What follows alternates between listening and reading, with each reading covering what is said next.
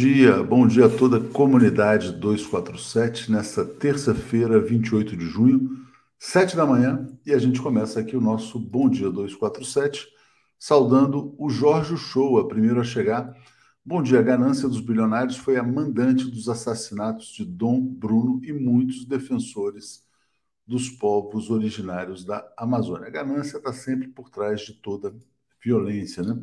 Thelma Guelpa, 187 dias nos separam da vitória. Bom dia, Léo, e a todos. Lembrando que a Thelma sempre lembra o dia da posse, porque não basta vencer, tem que vencer e tomar posse, porque o Brasil está se livrando de um golpe de Estado, está tentando se livrar de uma quase ditadura, de uma dita branda que ameaça virar ditadura. Né? É isso que a gente tem no Brasil hoje. É, bom dia aqui, uh, Dilma Lúcia da Alfambeda, bom dia TV 247, bom dia TV 247, que botou um comentário, bom dia, Natividade da Serra aqui, não, não tinha, Pedro Felipe para mim, acho que é uma das primeiras vezes que eu vejo aqui. Solange Borelli, está malhando e ouvindo 247, preparando-se para a posse do Lula. Solange, todos nós estamos aí trabalhando, torcendo pela posse do ex-presidente Lula, mas o jogo está pesado. E eu vou explicar o porquê. Antes aqui, o Jair mandando likes do primeiro turno do 1 milhão. Estamos chegando a 1 milhão e 900 mil inscritos. Bom, a OTAN, Organização do Tratado do Atlântico Norte, o Zé Reinaldo vai falar bastante sobre isso, classificou a China como uma ameaça sistêmica à OTAN, um desafio sistêmico. Bom, como é que a China é um desafio sistêmico se a China hoje é um país totalmente integrado ao sistema capitalista? A questão é que se integrou demais, né? a tal ponto que se tornou, está se tornando a maior economia do mundo. A China é um desafio para a OTAN. A OTAN é uma aliança militar. O que, que a China em que, que a China desafia militarmente os países da OTAN se a China é um país claramente pacífico, né? Aí a gente soma isso com uma outra notícia. O Tucker Carlson, que é o âncora da Fox News mais conhecido, veio ao Brasil. Veio ao Brasil para dizer que o, o Brasil é o, é o, último país da América do Sul ainda aliado aos Estados Unidos. Né? E entrevistou o Felipe G. Martins, o Felipe G. Martins, que é um assessor internacional do Bolsonaro. O que, que o Felipe G. Martins disse? Que o Bolsonaro convenceu o Joe Biden a não apoiar o ex-presidente Lula, porque o Lula pode reaproximar o Brasil da China. Esse pode, não. Olha que perigo, o Brasil pode se reaproximar da China. A China é o maior parceiro comercial do Brasil. Isso mostra, gente, o seguinte: a gente não está vivendo uma eleição propriamente. O que vai acontecer no Brasil, o que está acontecendo no Brasil, é uma luta de libertação anticolonial. O Brasil testou um período de soberania nos governos Lula e Dilma. Quando houve o golpe de Estado de 2016, o Brasil foi recolocado na sua condição de colônia. Michel Temer era um funcionário da matriz. Bolsonaro, Sérgio Moro, todos esses trabalham para os interesses internacionais, trabalham para o imperialismo. Agora, o ex-presidente Lula ele representa um projeto de soberania do Brasil, de soberania do Brasil e do povo brasileiro, que não significa ser anti-americano, mas significa ser pró-Brasil. Pró-Brasil, então, mantendo boas relações com a China, com a Rússia, com a Índia, com os BRICS, com a Argentina e também com os Estados Unidos. Mas talvez a gente esteja numa fase terminal do capitalismo. O Brasil é um dos países mais ricos do mundo em recursos, em recursos naturais, em água, minérios, capacidade de alimentar a população mundial, tudo isso. Né? Então, o Brasil é o grande alvo da cobiça internacional. O Brasil é o grande alvo do imperialismo. O Tucker Carlson vem aqui e diz o seguinte: não, o Brasil pode cair nas mãos da China, porque o Lula e o empregadinho do Bolsonaro falam a mesma coisa. Então, o que está em jogo no Brasil, de fato, é se o Brasil vai resgatar a sua soberania com o ex-presidente Lula ou se o Brasil vai ser colonizado de vez. E talvez até retalhado, talvez até dividido em vários países, porque é mais fácil controlar um território fragmentado. A Amazônia está ameaçada, é importante que as pessoas saibam disso tudo que aconteceu.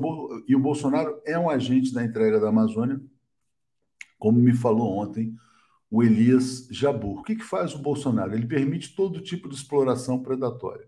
Aí, quando acontecem as tragédias, qual é o discurso que vem em seguida? A Amazônia precisa ser internacionalizada. Né? Então, tudo que está acontecendo no Brasil tem que ser visto com muita atenção. O Brasil está no centro da disputa geopolítica internacional. A OTAN ontem declara guerra à China. O âncora da Fox News vem ao Brasil e fala que o Brasil não pode cair no colo da China. É o mesmo discurso de 1964. Né? O Jango tinha voltado da China antes de sofrer o golpe de Estado. Então, muito cuidado, todo cuidado é pouco. A escolha do Braga Neto como vice do Bolsonaro indica, como diz a Maria Cristina Fernandes, brilhantemente no Valor Econômico, artigo brilhante, Bolsonaro já desistiu de ganhar a eleição. O que ele quer agora é não sair do poder tendo um pitbull general do seu lado. Ele está indo para o golpe de Estado. Né? Vamos chamar aqui então o nosso Zé Reinaldo para a gente falar sobre a luta de libertação anticolonial do Brasil nesse ano de 2020. O comentário de Zé Reinaldo. Bom dia, Zé. Tudo bem com você? Bom dia, Léo. Bom dia, comunidade. Tudo bem na luta?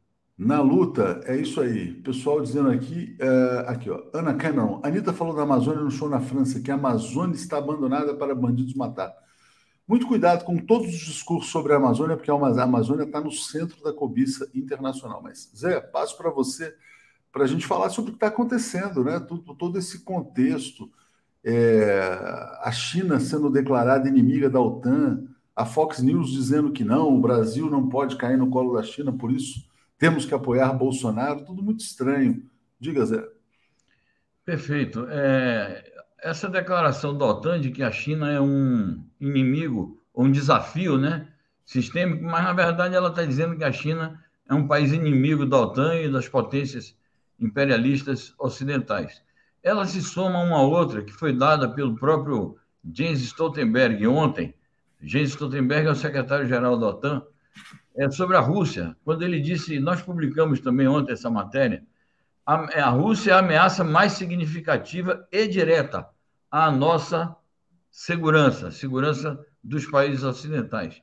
Disse mais que é uma ameaça à, à ordem internacional com regras então, é, a OTAN está realizando a partir de hoje a sua cúpula, hoje e amanhã, é, em que vai alterar o seu conceito estratégico, e nessa alteração de conceito estratégico constam essas noções de hostilizar, de inimizar, de desafiar as duas grandes potências euroasiáticas, que são a China e a Rússia.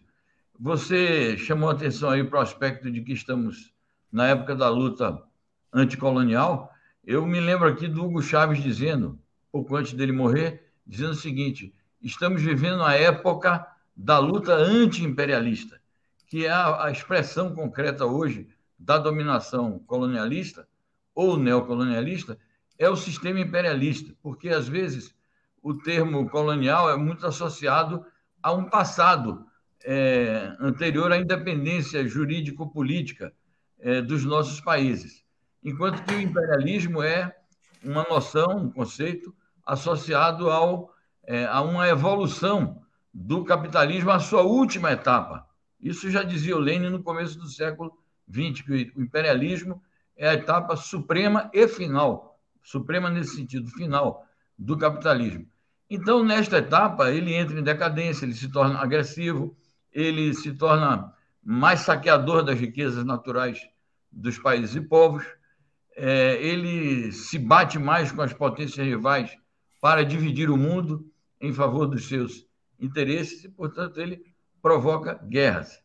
Então, é, exatamente é um momento muito perigoso para a segurança internacional, não por conta da existência objetiva da China e da Rússia, mas por conta exatamente dessa natureza imperialista. É preciso destacar, inclusive nós vamos ver hoje aí, temos mais notícias sobre isso, a declaração do, do ex-presidente russo, o Medvedev, alertando para o perigo de um conflito de maiores proporções. Então, é, eu interpreto essas declarações da OTAN é, nesse sentido e acho que elas servem de alerta. Agora, a relação disso com o Brasil, que você levantou também, de fato, o Brasil o maior país é, da América Latina, é, juntamente com os Estados Unidos, são os dois maiores países das Américas, e, portanto, de fato, é, a cobiça sobre a região latino-americana e caribenha, ela se centra principalmente sobre o Brasil. E é a, a, é válido o alerta relativamente à Amazônia. Não se deve brincar com a soberania brasileira sobre a Amazônia. E o governo do Bolsonaro é leniente, justamente porque ele está pretendendo essa o Bolsonaro não quer defender a Amazônia, Zé. O que ele quer é só ganhar uma comissãozinha. Tanto que ele chegou para o Trump e falou o seguinte: por que não exploramos a Amazônia em conjunto? Eles sabem. O Bolsonaro ele é um agente do entreguismo, ele sabe que os americanos querem a Amazônia como o grande troféu. O Bolsonaro só quer um trocado, só quer uma migalha que possa cair dessa exploração. E por isso ele faz todo tipo de atrocidade, até para facilitar, eventualmente, a própria internacionalização. Jairo Costa está dizendo: o Império quer fazer no mundo o que fez no Brasil. Primeiro atacou o Brasil, agora ataca a Rússia para atacar o alvo final, a China. Aqui primeiro tirou Dilma, depois tirou o PT para tirar o Lula. No seu último dia no Departamento de Estado, Mike Pompeo, que servia no governo do Trump, disse: conseguimos fragilizar os BRICS, tanto o Brasil como a Índia. Sobraram Rússia e China, né? Não foi, atacaram a Índia também com aquele governo de extrema direita. Né? O Carlos Augusto Bones Cruz está dizendo: o nome correto dos subversivos que deram um golpe com a STF, com tudo, é traidores da pátria. Querem seccionar o Brasil em pequenas colônias, como fizeram com a Coreia. Né? O Brasil é o país mais rico do mundo e, ao mesmo tempo, mais pobre, porque ele não tem defesa. Né? Ele não, os militares brasileiros estão aí a serviço do golpe de Estado e do imperialismo, ou seja, do saque das riquezas nacionais. Moisés, Léo, faça um corte seu editorial, quero mandar nos grupos de zap. Vou pedir para o nosso editor de cortes também. É, Rosângela Pinheiro pedindo para o Zé falar, para fazer um programa para falar sobre o assunto. Olha, vocês vão ver, a gente vai ter que falar cada vez mais sobre imperialismo. Imperialismo vai ser o tema central dos próximos meses e anos no Brasil e na América Latina. Mas é, eu já mostrei a notícia aqui da Rússia, eu quero voltar para a América do Sul porque realmente a resistência vem do Equador, né? O paro indígena no Equador é impressionante, né? E eu queria que você trouxesse atualização sobre esse tema. Perfeito. É, a greve continua, já são 16 dias de uma greve geral por tempo indeterminado.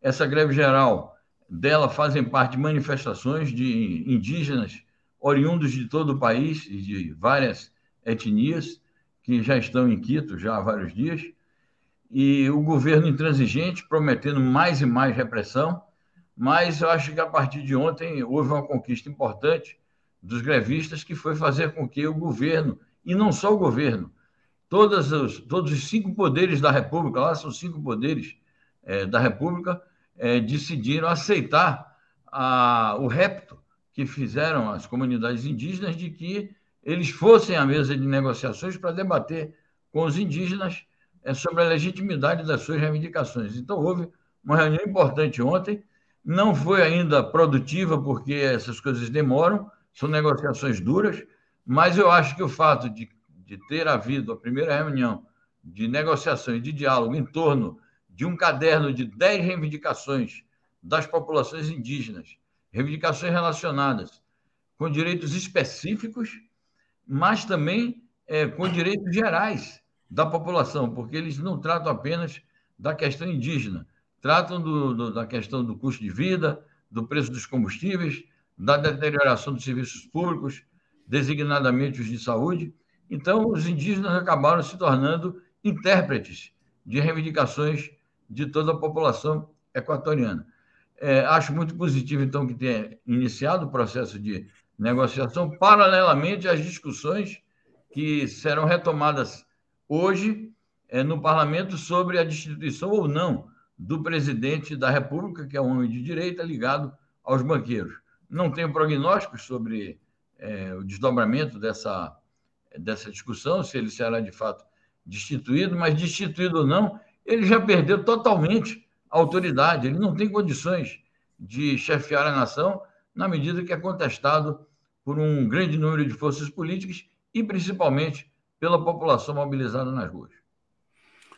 Com certeza. Deixa eu agradecer aqui ao Gustavo Gomes, que está nos apoiando, e a Lia Oliveira. Capitalismo é igual um tumor, rentismo só malignidade, imperialismo a metástase. Né? Mas vamos ver como é que o Brasil consegue se defender desse grande assédio internacional. Bom, uh, é, Zé, tem uma notícia trágica que vem dos Estados Unidos: 46 imigrantes encontrados mortos dentro de um caminhão. Né? Que história é essa? Tão assim chocante. É isso, tragédia mesmo, terrível. É, foi encontrado esse caminhão no Texas. É, isso é manchete em várias agências internacionais. Mostra o drama dessas populações que vivem em condições subhumanas nos seus países, é, amargando uma miséria terrível, falta de condições socioeconômicas é, para a sua sobrevivência, e que são obrigados, por uma questão de sobrevivência, a emigrar para os Estados Unidos, e lá são recebidos muitas vezes com é, duras restrições, muitas vezes são recebidos a bala, muitas vezes são recebidos a chicotadas. É, recentemente, no começo do mandato do presidente Biden, nós vimos aquelas cenas chocantes da cavalaria estadunidense, tangendo o pessoal com, eh, jogando os cavalos por cima e dando chibatadas. É, e, portanto, mudou em relação ao Trump, mudou a retórica, mas as políticas migratórias dos Estados Unidos continuam sendo muito duras. E, além de tudo isto, essas populações que migram e que correm risco ali nas fronteiras é, são submetidas a todo tipo de vandalismo, de bandos, de narcotraficantes, de traficantes de seres humanos. Então, as autoridades mexicanas e estadunidenses não sabem ainda a quem atribuir o crime é, de terem assassinado 46 pessoas e jogado dentro de um caminhão, cadáveres empilhados.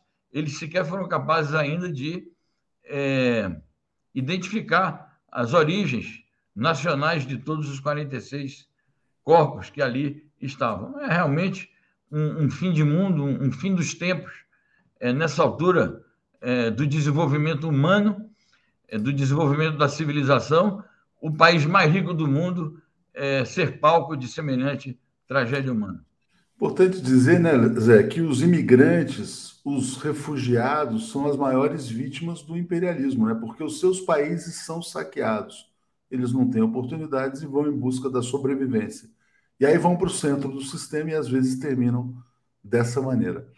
Nilson Abreu, os indígenas do Equador vão continuar apertando o laço do laço. Né? É, e o Carlos Augusto dizendo: para o Império somos objetos descartáveis. De fato, é, para o Império, se a metade da população brasileira pudesse ser eliminada e eles ficassem aqui só com os corretores das riquezas nacionais, para eles estava bom. Né? Metade não, podiam eliminar 80% na visão deles que o que interessa a eles são as riquezas brasileiras. Zé Reinaldo, olha só, vamos agora falar de é, reunião do Conselho de Segurança, se reunindo hoje para discutir a situação da Ucrânia. O que esperar dessa reunião? É, eu, eu, acho que não vai dar nenhum resultado objetivo, primeiro porque a, a reunião é convocada a pedido da Ucrânia por conta de uma motivação é, que não corresponde aos fatos. A Ucrânia alegando que a Rússia teria, segundo eles, cometido mais um crime de guerra com o bombardeio suposto de um shopping center ontem, sobre o que a, a mídia ocidental fez um grande ruído. Então, alegando isto, convocou a reunião do Conselho de Segurança. A Rússia já avisou, nós temos notícias sobre isso, que não aceita a acusação. Então, acho que a reunião vai ser um, uma, uma disputa de narrativas, de versões contraditórias flagrantemente contraditórias entre a Rússia e a Ucrânia. A Rússia dizendo que a Ucrânia dizendo que a Rússia atacou um shopping com mil pessoas dentro, mas morreram 11. E a Rússia dizendo que não, que não foi um ataque a um shopping, foi um ataque a depósitos, a arsenais camuflados, mas que a sua inteligência é, capturou, é, de armamentos pesados oriundos dos Estados Unidos e da OTAN e de países da União Europeia, e ela tem realizado esses bombardeios sistemáticos é, sobre esses depósitos e afirma que o que aconteceu ali nas cercanias do, do shopping foi um incêndio naturalmente provocado pelo bombardeio, porque as instalações eram próximas ao shopping center, mas que não havia pessoas, é porque o shopping não estava em funcionamento. Bom, não sei se a, o Conselho de Segurança da ONU vai propor alguma investigação independente sobre o assunto. É, porque na verdade isso lembra né, a história do massacre de Bucha, né? Porque ia, ser, ia numa linha e depois foi para outra linha. No fundo, era uma grande fake news, assim como as grávidas de Mariupol também, né? Exatamente. A Rússia está alegando exatamente isso, que isso é um, uma nova montagem semelhante à montagem de Bucha. Então, é, numa, num conflito militar, numa guerra, essas coisas acontecem muito, versões contraditórias sobre determinados fatos. É, a realidade é essa, que a Ucrânia está em busca desses fatos assim impactantes, ou dessas versões impactantes, para justificar é, que ela exige a, o fornecimento de armas e encontrar um pretexto para, é, digamos, alegar que está sendo derrotado porque o adversário está cometendo crimes e não porque o adversário tem a legitimidade de empreender uma operação militar visando a libertar as populações russas que estão sendo massacradas há oito anos, desde o golpe de 2014, promovido pelas potências ocidentais. Bom, lendo o comentário agora da Heloísa Berg dizendo: vamos pedir intervenção internacional no Texas, Califórnia, Arizona, para resolver esse problema. E a Zoraia Vargas está dizendo bandeira falsa, né? É um false flag essa história do shopping center. Zé, temos mais notícias aqui sobre a Rússia. Você já mencionou, mas eu vou botar na tela o Medvedev alertando para o risco de uma terceira guerra mundial caso mexam com a Crimeia. E aproveito para botar mais uma sobre a chanceler britânica, a Truss, dizendo que é, o Ocidente não pode mostrar fadiga e cansaço em relação à Ucrânia. Então, peço para você falar sobre essas duas notícias.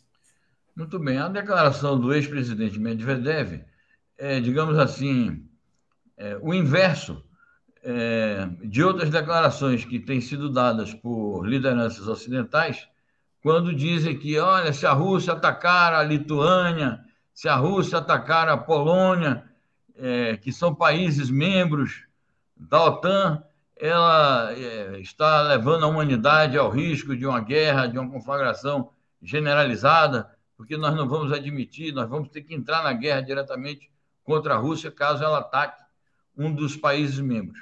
Então a Rússia está dizendo mais ou menos a mesma coisa, invertendo os sinais.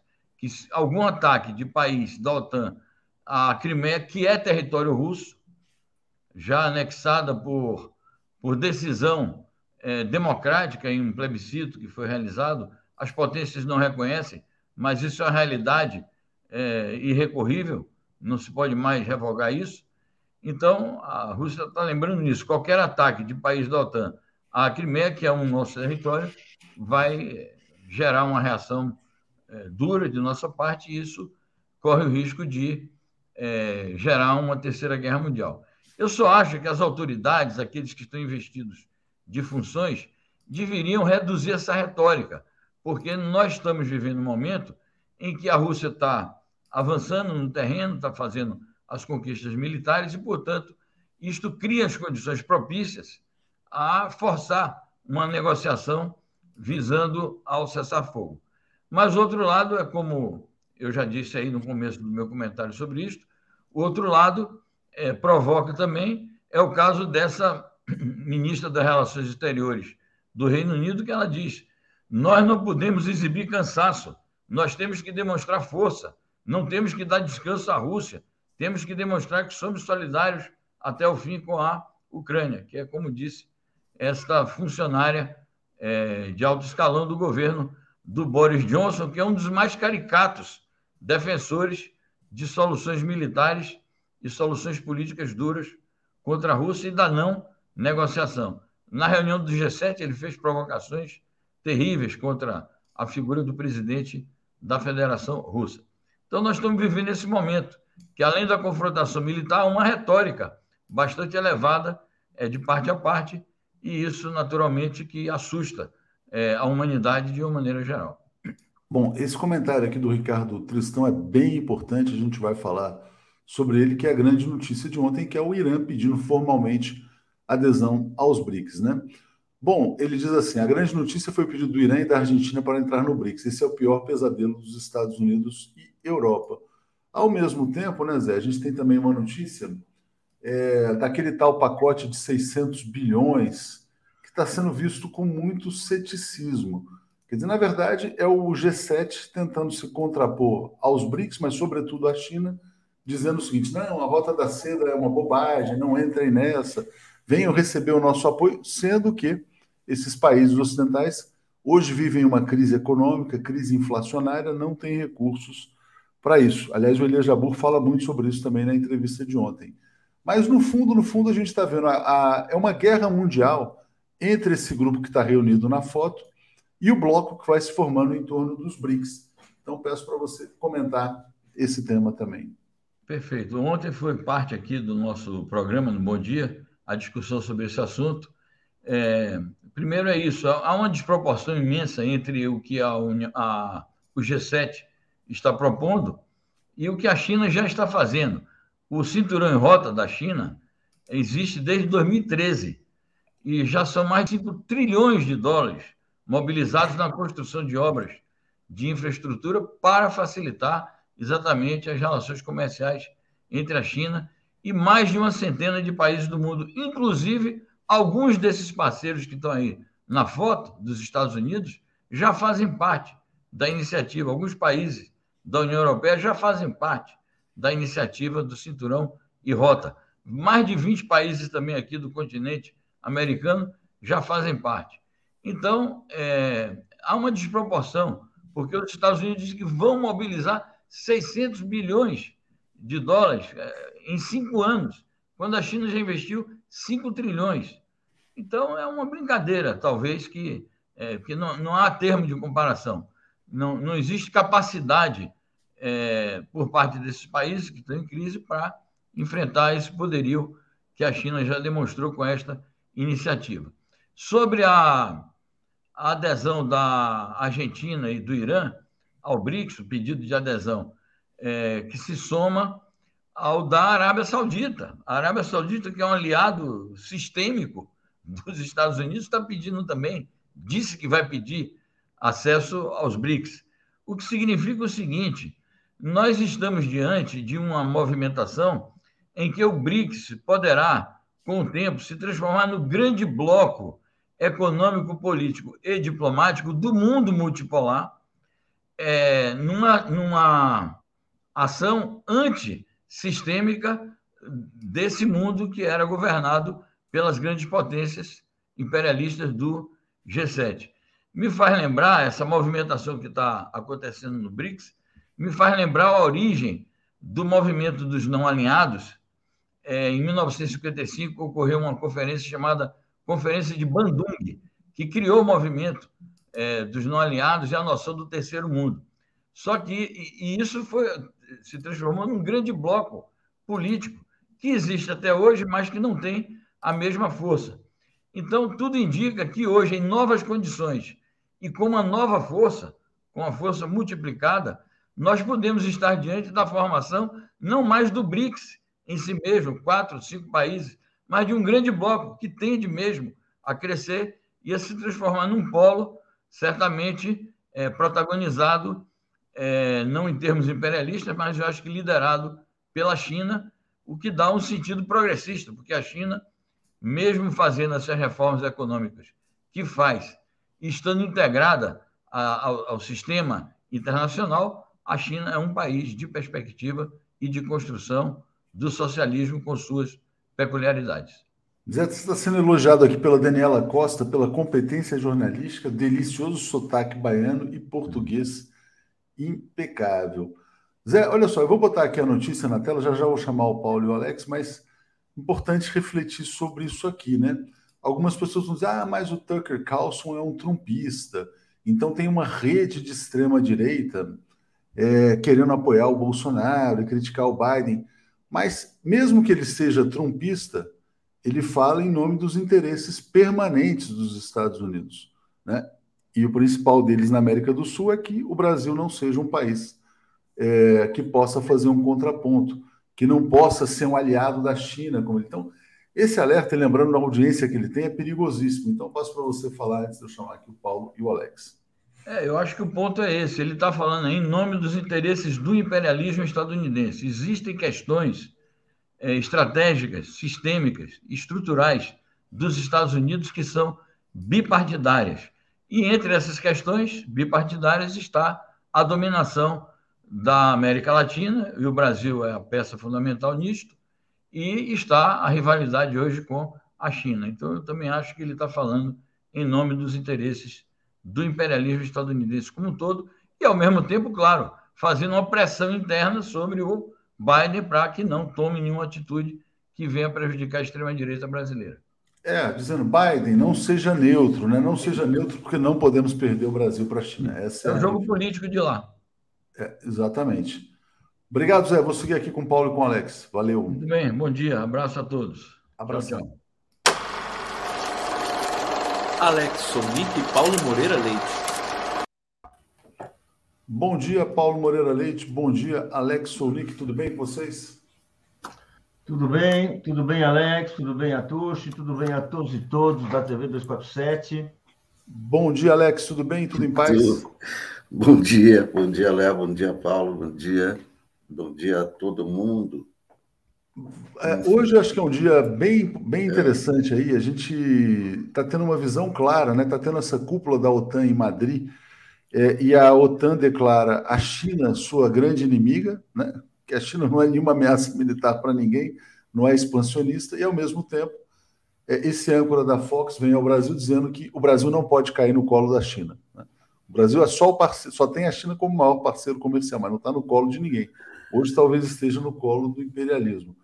Mas, Paulo, uh, vamos começar por esse assunto porque a questão dos Estados Unidos em relação à América Latina está em aberto. Né? Não dá para dizer, não, o Biden vai apoiar a democracia ou não vai apoiar a democracia. É, é muito complicado fazer uma leitura correta. Então, passo para você avaliar. Olha, a, questão que se coloca e que essa intervenção de um porta-voz do Império coloca é a questão da nossa soberania.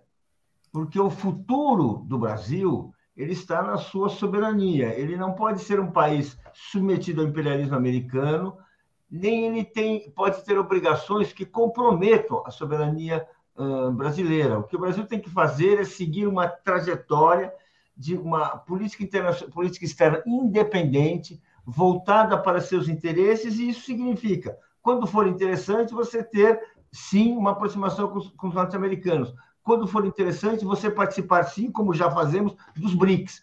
É, vamos dizer assim, o Brasil, o futuro do Brasil, a prosperidade do Brasil, o Brasil é grande demais, inclusive, para ficar se submeter a qualquer uma dessas alianças internacionais. O interessante do Brasil é manter a sua independência. Então, quando vem um sujeito desses, esse Tucker Carlson, âncora da Fox, que vem para tentar uh, uh, arrastar o Brasil, é uma, uma, uma uh, deve ser repelido como um emissário imperialista com aqueles velhos gritos Yankee go home.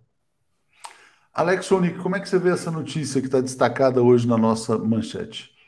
Ah, isso aí, o cara é da Fox, né? A Fox é do Trump, extrema direita, né? Ele ele está falando, tá falando a verdade. É, como é que ele sabe que Bolsonaro convenceu Biden a não apoiar o Lula? E qual seria o apoio a Lula? Agora, eu acho que não há dúvida que, o, que os Estados Unidos não querem mais ditaduras na América Latina, isso é evidente, né? A Cúpula das Américas, né? o Boric foi eleito, teve algum protesto do, do, do Estado americano, é, foi eleito o Petro, teve algum protesto, teve... então é outra realidade, não estamos falando mais dos anos 60.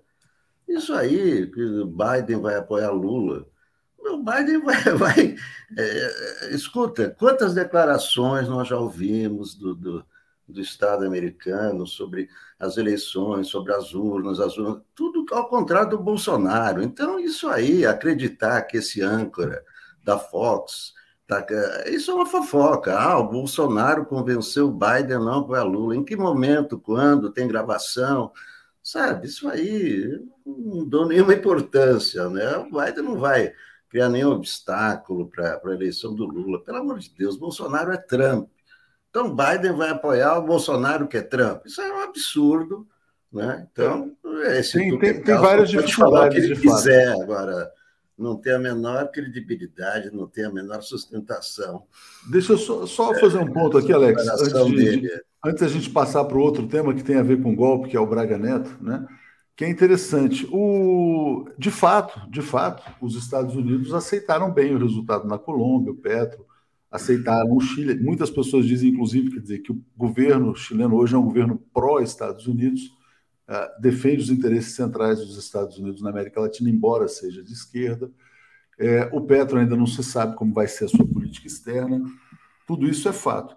Agora, o Brasil é uma situação diferente, né? porque o Lula é um líder internacional muito forte, né? É, e o Lula foi o alvo do golpe de Estado aqui no Brasil. Né? Na verdade, a Dilma foi derrubada, o Lula foi preso, por isso, e para que isso acontecesse, houve intervenção internacional. Por quê? Porque o Brasil é o país mais rico da região que aqui vem e que vem sendo submetido a uma expoliação. Né? O Lula na presidência, ele interrompe esse processo, ele pode conter esse processo. Agora, de fato, se o Lula for eleito e não for empossado por um golpe, isso fragiliza muito o discurso do Biden. Por quê? O Biden está dizendo o seguinte: que o mundo deve se unir uh, em defesa das democracias e contra as autocracias, que seriam Rússia e China. Como é que o Biden pode apoiar uma ditadura Bolsonaro? Cria, uh, cria uma dissonância. Então é muito complicado. Agora, que interessa saquear o Brasil, interessa, tanto que houve um golpe de Estado para saquear o Brasil. Então eles estão numa, num, numa, na, na, chamada sinuca de bico, né? Essa é a grande questão. E aí eu quero colocar o tema do Braga Neto. O tema do Braga Neto que a gente já falou ontem, eu queria compartilhar esse artigo da Maria Cristina Fernandes, que eu achei brilhante no Valor Econômico, ela está dizendo o seguinte: quer dizer, ao escolher o Braga Neto, e aí eu acho que tem inclusive uma convergência entre posições tanto do Alex como do Paulo aqui. O Paulo, o Alex falou assim: que bom que escolheu o Braga Neto, esse cara não vai agregar nenhum voto. Né? E aí o Paulo falou: é, mas é perigoso, porque esse cara aí também é um pitbull, né? Aquela coisa. O que ela está dizendo é o seguinte: esse cara, o Bolsonaro não quer ganhar a eleição. Ele chamou o pitbull para dar o golpe. Então é um pouco isso. Quer dizer, ele não está montando uma chapa para ganhar, ele está montando, montando uma chapa para golpear. Então, uh, passo para você, Paulo, na sequência, o Alex. Bem, eu acho que a Maria Cristina Fernandes hoje deu a demonstração de que ela talvez seja assim, ela é com certeza uma das grandes analistas políticas do, do país, das mais uh, observadoras, mais perspicazes né, do que está ocorrendo. Né? E é, a partir do artigo dela, a gente pode ver que a, a, a, a nomeação, do, a, confirmação do Braga Neto como vice, mostra que o, o, Bolsonaro não está preocupado em ganhar eleições assim no terreno civil. Né? Ele não está preocupado com segurar o apoio do agronegócio, como seria se ele indicasse a, a, a, a ministra, né, Tereza Cristina. Né? Ele também não está preocupado em evitar o desembarque de setores evangélicos, né, que também são parte da sociedade brasileira, da sociedade civil brasileira.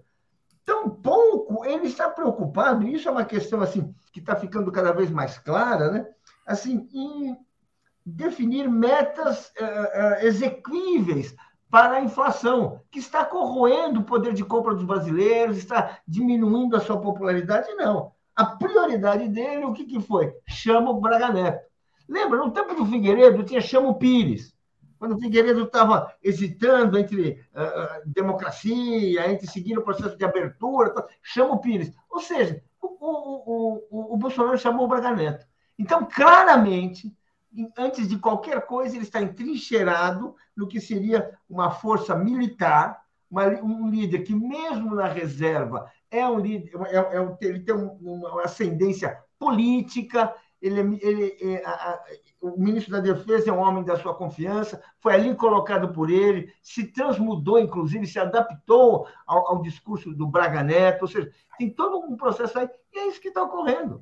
O, o, a prioridade do Bolsonaro não é ganhar a eleição, a prioridade do Bolsonaro é permanecer no cargo, e por isso, de, permanecer no cargo de qualquer maneira, e por isso o Braga Neto. Ou seja, para quem cogita um tranco na democracia, um pequeno golpe, um golpe, o Braga Neto é a prioridade. Alex Sonic, interessante É, ontem você falava, de fato, dizer, que ele é um general de pijama, mas o Paulo está dizendo, é um general de pijama que tem ascendência política sobre os generais não de pijama, né? É, essa análise é interessante. A análise da Maria Cristina é seguinte: ele está indo para a contestação e não para tentar vencer no voto. E ela coloca: esse cara não agrega nenhum voto, ele até tira. Então, passo para você comentar essa situação, embora a gente já tenha falado a respeito disso ontem. Não, essa premissa está errada, que ele não quer ganhar a eleição. Se ele não quer ganhar a eleição, por que, que ele faz motociata? Se ele não quer ganhar a eleição, por que, que ele está bronqueado com o preço da gasolina?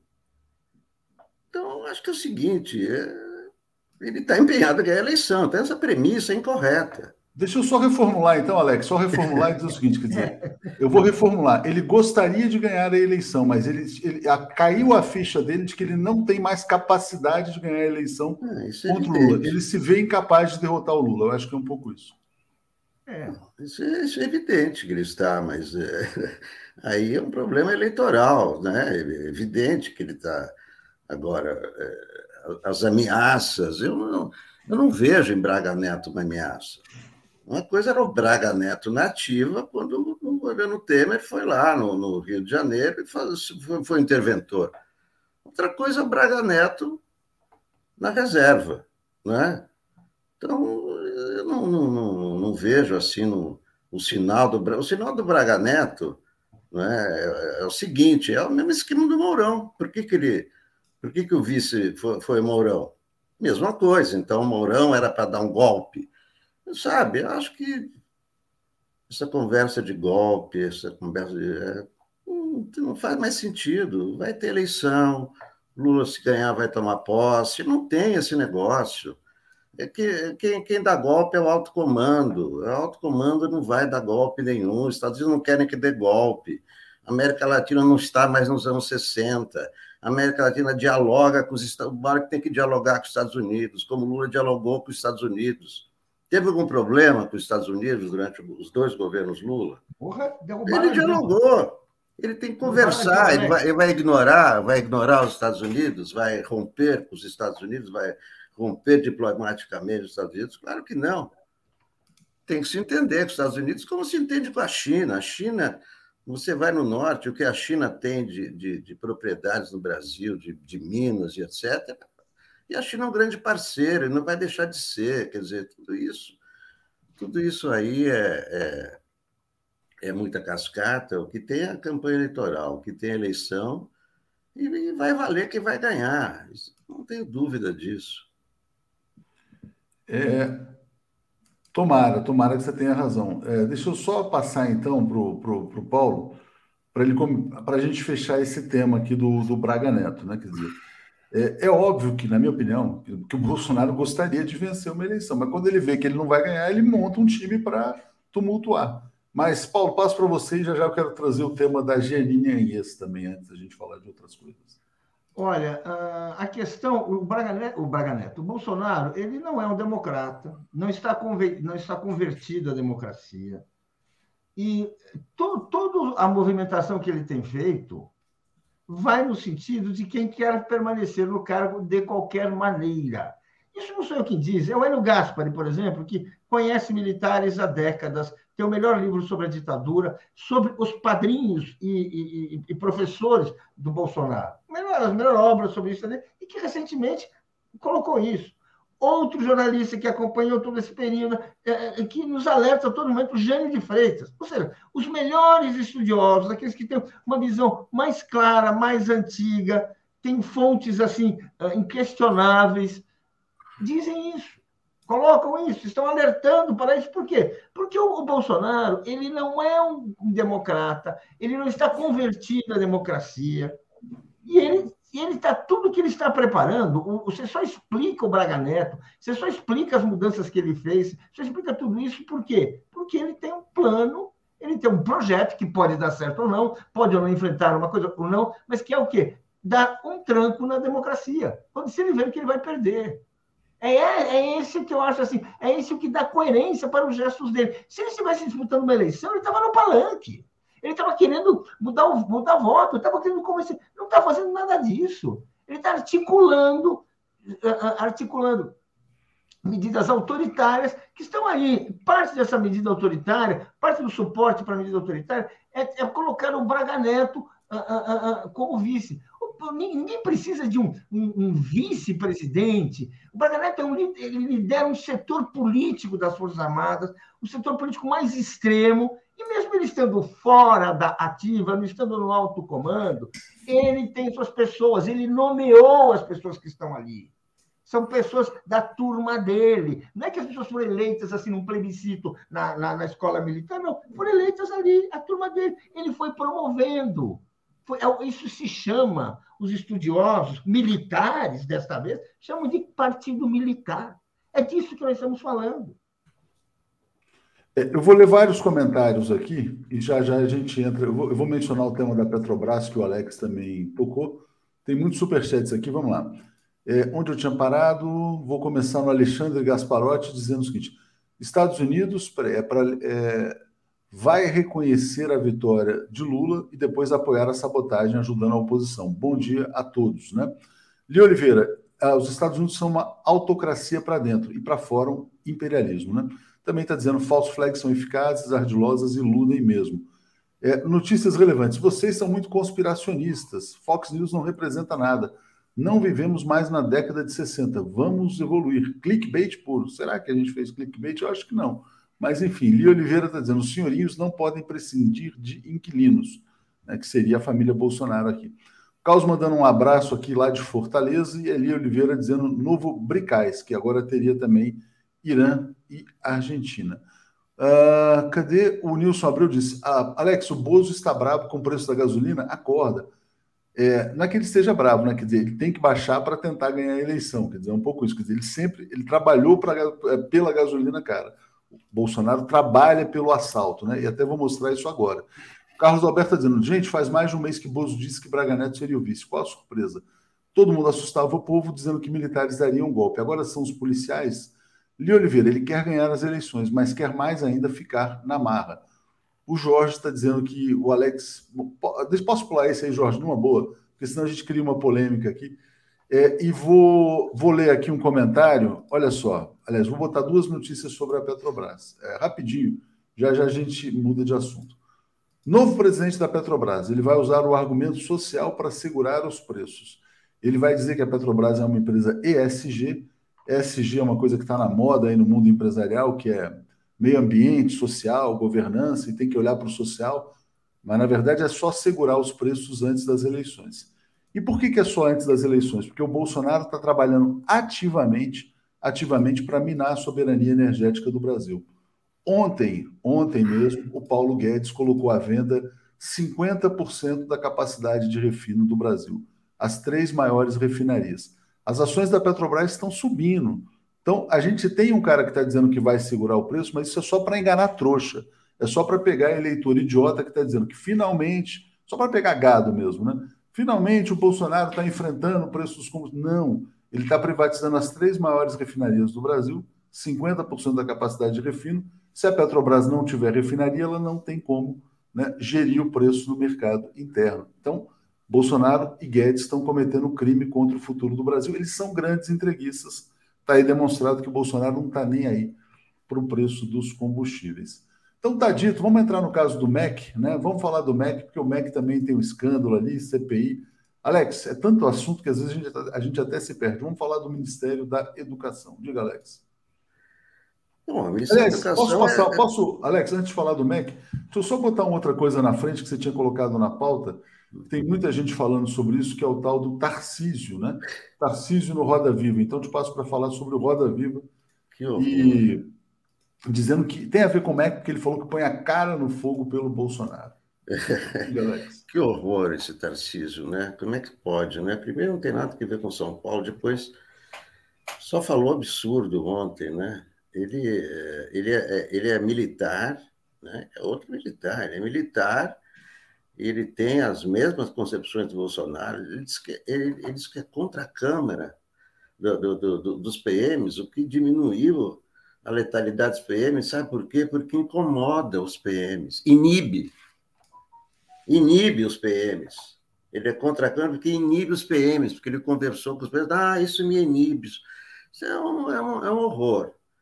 É um, é um a, a, a, grande, a grande, o grande trunfo né, de quem não quer São Paulo, São Paulo nas mãos de, de, de Bolsonaro, nem continuar com, com os tucanos, é que neste ano, pela primeira vez, o voto do eleitorado tucano ficará dividido entre três: Tarcísio, Rodrigo Garcia e o Márcio França. Então, é a grande chance do, do PT, é a grande chance do Haddad, porque o voto tucano estará, estará dividido. Né? Esse, esse Tarcísio não, não, não tem absolutamente nada a, a, acrescentar São Paulo, acrescentar o Brasil. Ele é um bolsonarista com um verniz.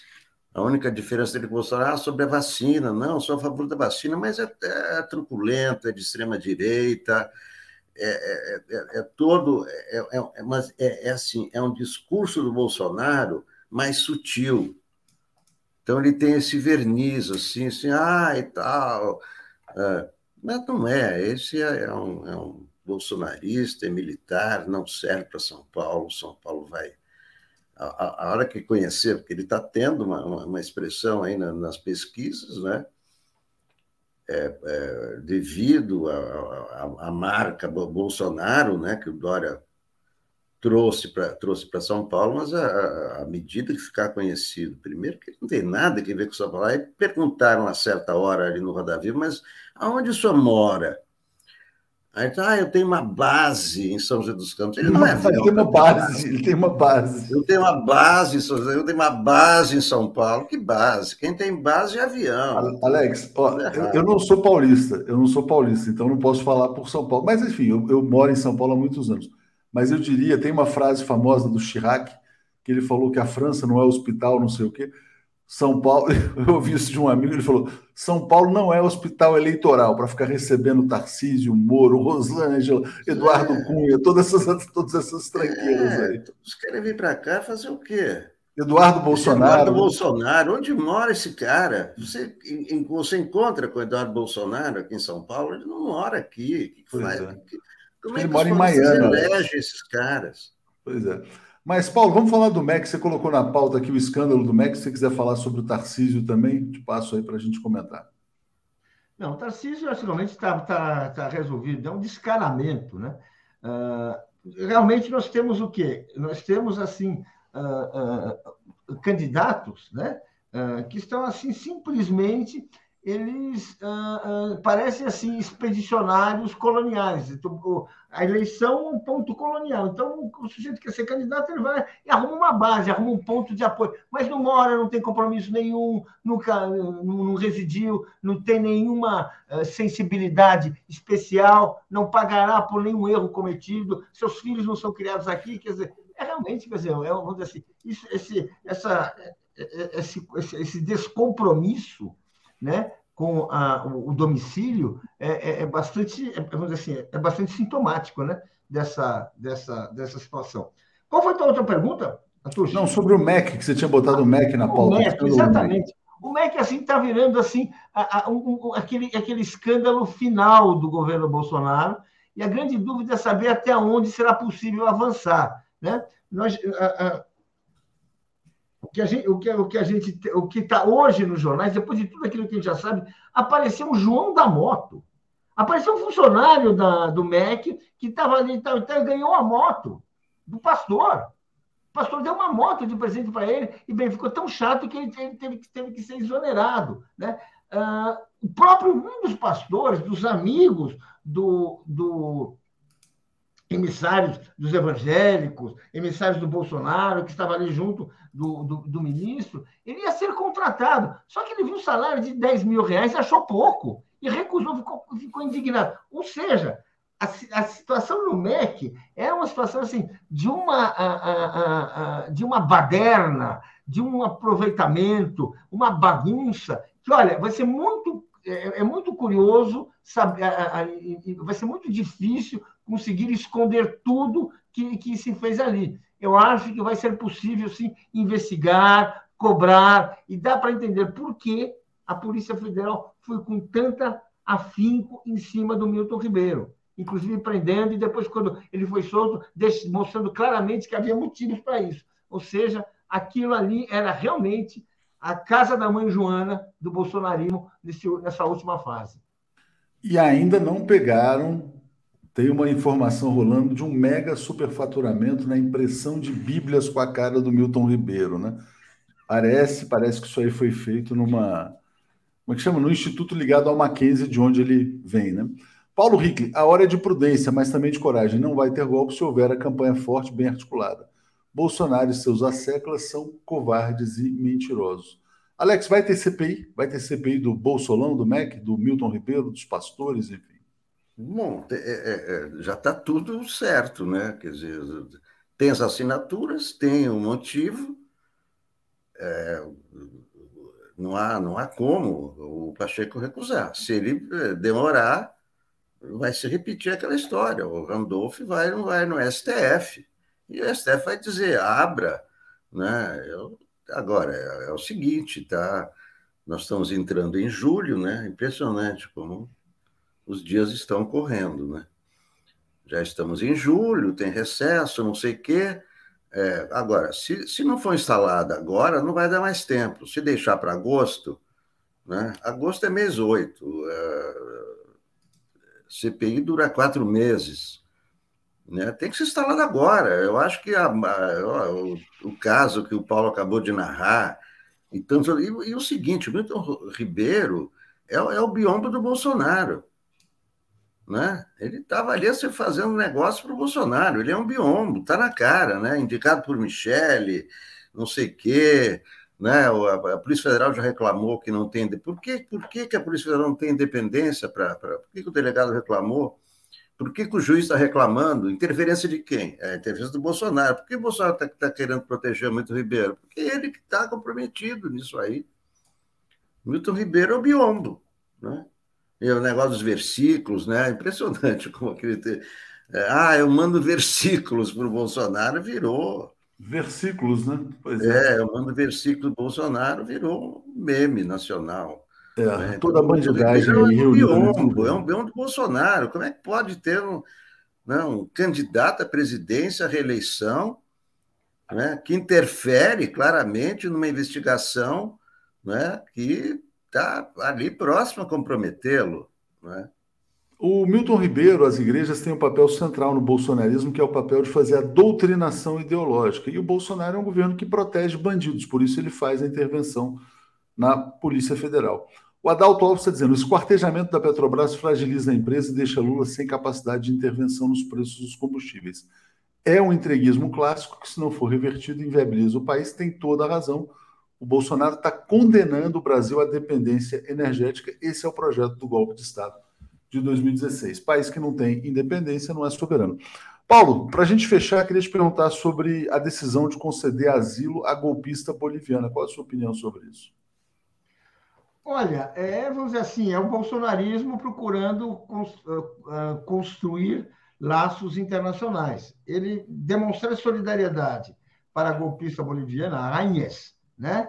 é uma, uh, é, é eles estão querendo construir, esses, construir, reforçar essa internacional da extrema direita e que aqui do nosso lado é assim, um, é, é, o golpe na Bolívia, vamos dizer assim, que acabou revertido pela reação popular, gente, foi um golpe com eleição e que foi revertido por, por uma, pela mobilização popular, ou seja, é muito importante recordar, não foi um, um, processo natural que os americanos abençoaram a democracia, não. Foi um golpe revertido pela mobilização popular, pela liderança do senhor Evo Morales, ou seja, uma coisa muito importante e muito forte. Bem, assim se conseguiu mudar o jogo.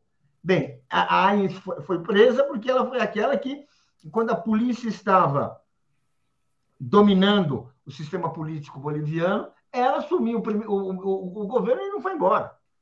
Bem, ela está, ela está sendo protegida aqui, protegida pela extrema-direita brasileira, porque justamente é aquela demonstração de que eles precisam proteger seus próprios quadros. Quem sabe se eles vão precisar de um auxílio também e de um exílio dourado daqui a pouco. Exatamente. Alex, a sua opinião sobre essa notícia tão estranha, né, desse Brasil tão estranho que a gente está vivendo há alguns anos? Diga, Isso é um delírio do Bolsonaro, porque você, para dar asilo para alguém, se alguém tem que estar tá solto, ela está presa. Então ela vai fugir, só se ela fugir da cadeia. Quer dizer, isso é um delírio.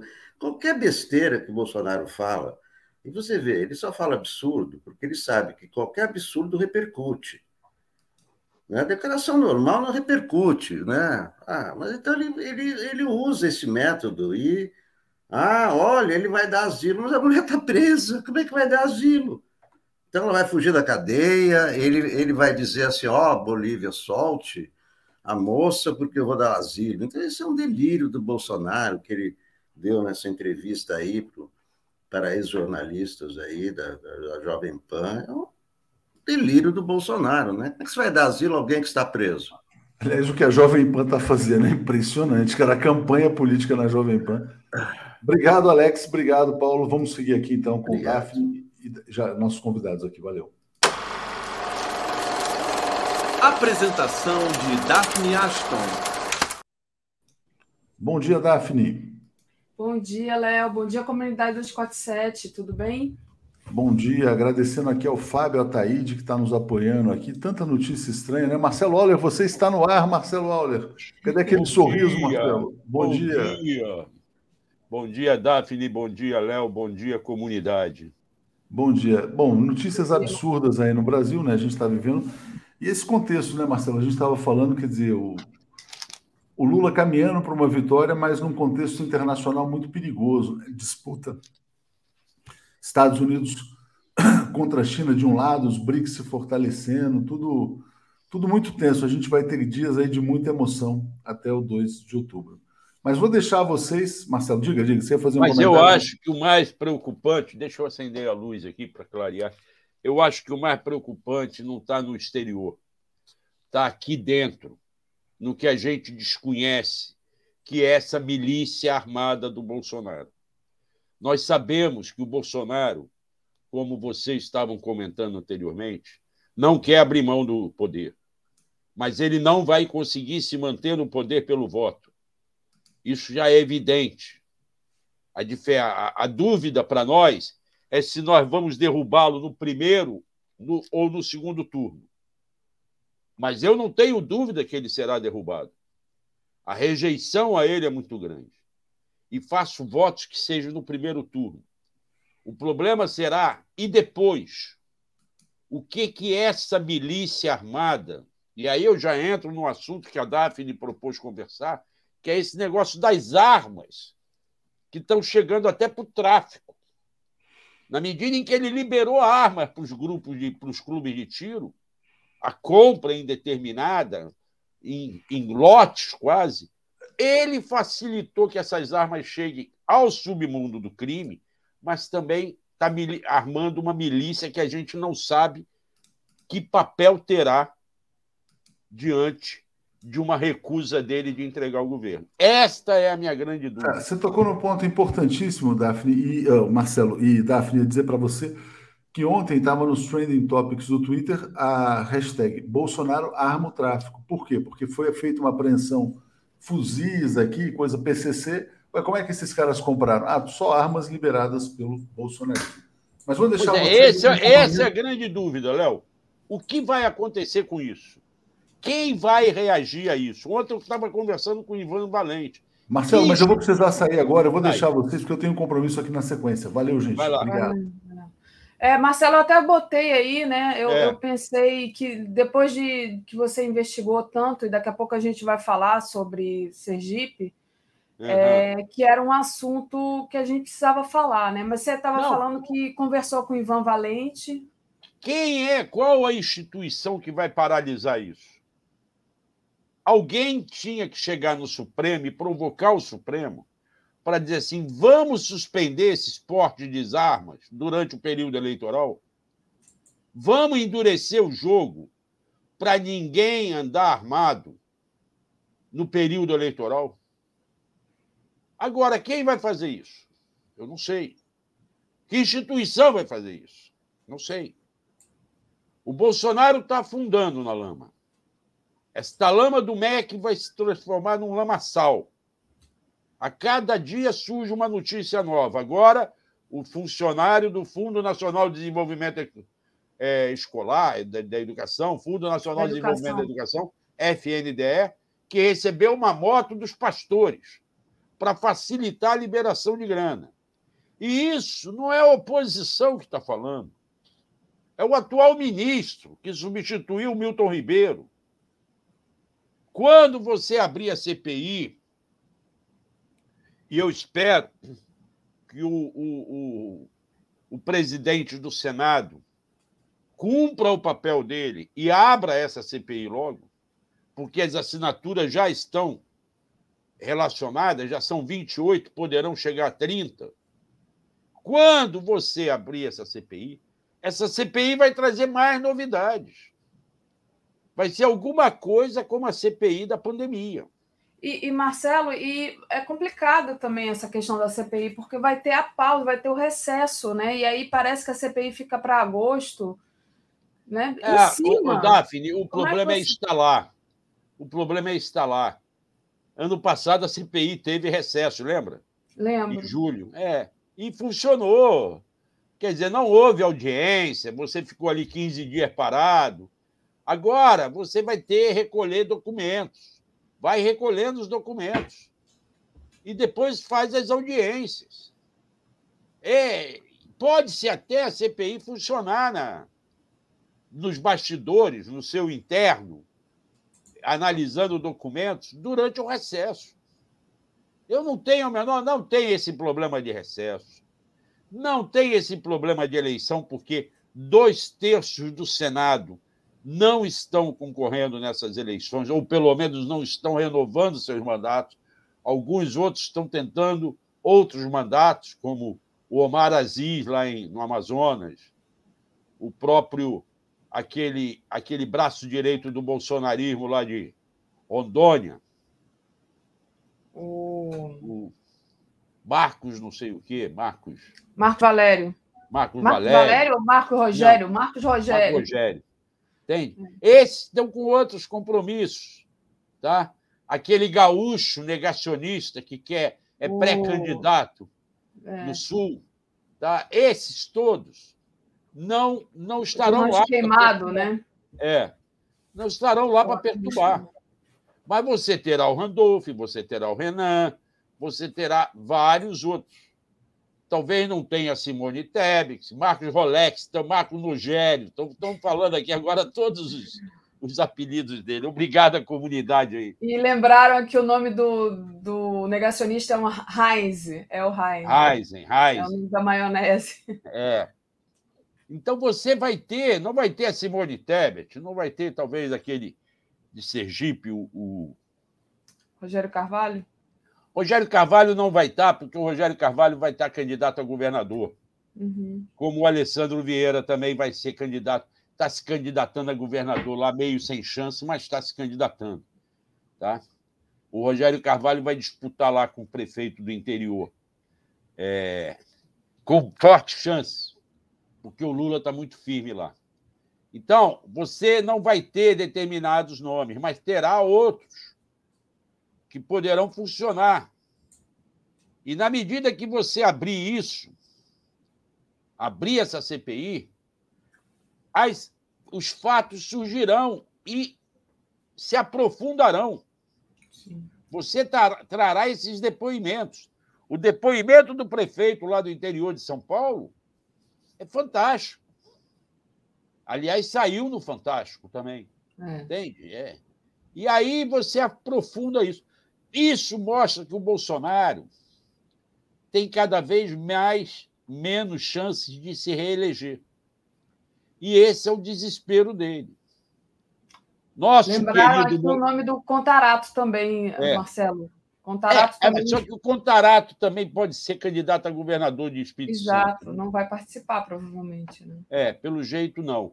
Agora, o Moisés Mendes, na sua coluna aí no 247, mostrou o fracasso que foi da direita catarinense o encontro do Bolsonaro no balneário de Camboriú, que esperavam milhares de pessoas, não teve 3 mil pessoas.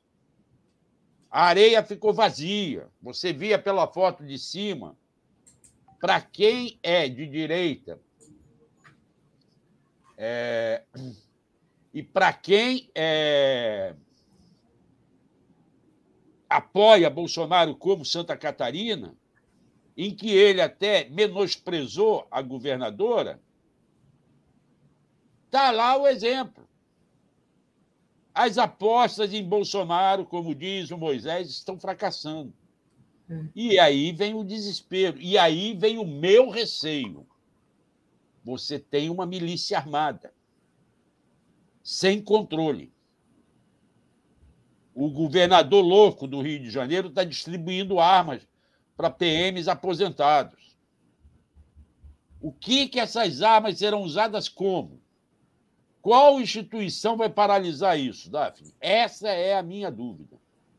É, ontem, na, na coluna da Bela Megali, né, é, tra ela traz ali uma, um recado dizendo que os militares não vão aderir às ameaças golpistas do Bolsonaro, né? Então, é, não sei como é que você vê pois é, também. É, eu até questão. acredito que não vai.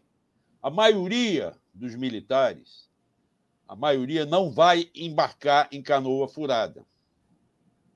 Mas o meu medo já não é esse. O meu medo é a milícia que não tem controle. Quem, quem controla? Quem controla essas, esses loucos sócios de clube de tiro? É, essa notícia que eu, que eu coloquei aqui, que foi justamente a minha, a minha sugestão para a gente falar né, dessa questão da, do armamento, né, é, que o Bolsonaro armou o tráfico, que foi o que é. viralizou na, no Twitter, né, foi depois de uma apreensão da Polícia Civil aí no estado de São Paulo de armas que eram todas legalizadas, né? Quer dizer, de fato, é, é, justamente isso. O Bolsonaro armou o Brasil, né? Armou os jornalistas, como a gente está vendo aí, armou a milícia, armou o tráfico, ele é arma para todo mundo, né? Só não armou o pobre, porque pobre não tem dinheiro para comprar arma, né, Marcelo? Sim, e que nem, nem, nem se interessa por ter arma. Sim. Aliás, tem uma pesquisa hoje no portal Metrópolis falando que os brasileiros, foi uma pesquisa feita em Brasília, que as pessoas não se sentem seguras, não necessariamente se sentem mais seguras se tiverem arma em casa. Mas desculpa, Pelo contrário, pode... é. você acaba provocando tiroteios desnecessários, Davi. Entende? Exatamente. Antes, pelo contrário, ter arma não é uma solução. Pode ser um grande problema. Pode ser um grande problema. Fora os acidentes domésticos que costumam acontecer quando se tem arma em casa. Agora, é, eu acho que esse é o grande dilema, a grande interrogação nesse processo eleitoral é esta questão das milícias armadas. E uma das formas de enfrentar isso, no meu modo de ver, é nós nos mobilizarmos para conquistarmos essa eleição no primeiro turno com uma diferença cachapante.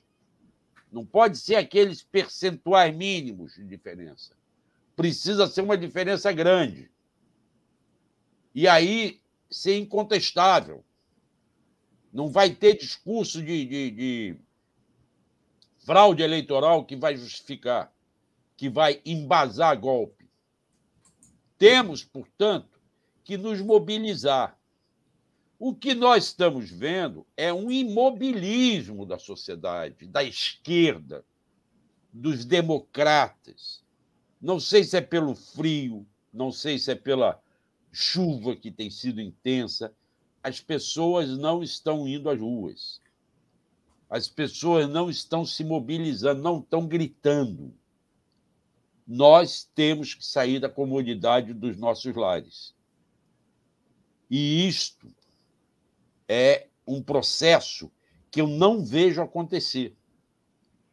Nós estamos anestesiados pelos gritantes casos que nos chocaram ultimamente. E aí eu entro em Sergipe. Completou-se um mês da morte do Genivaldo. Nem em Ubaúba, aonde houve uma missa no domingo, pelo que eu fiquei sabendo, amando da família dele. Há uma mobilização cobrando justiça, fora a família. Um mês.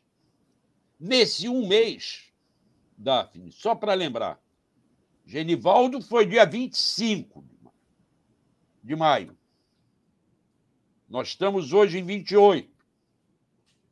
Na véspera do Genivaldo, matou-se 23 pessoas na favela, na, na Vila Cruzeiro, na Penha, aqui no Rio. Isso foi prontamente esquecido. Não se está cobrando mais. Dez dias depois do Genivaldo, no dia 5 de junho, desapareceu o Bruno e o Dom Felipe. Isto mobilizou o país e o mundo, justificadamente. Mas abafou o caso Genivaldo. Em menos de um mês, no caso da Amazônia, talvez pela repercussão, você esclareceu muitas coisas. Um crime que não tinha foto, não tinha filme. Houve um desaparecimento na selva. É verdade que a polícia contou com a ajuda dos indígenas que ajudaram a localizar e a desvendar o caso. Mas houve uma mobilização. Localizou-se o barco afundado, descobriu-se os corpos enterrados, fez-se o exame necrológico, dos corpos, identificou-se as causas mortes. Isto tudo num caso que comecei, relembremos, começou com desaparecimento, demorou a confirmar a morte, e aí demorou a achar os corpos, e mas em um mês aconteceu isso tudo, menos de um mês.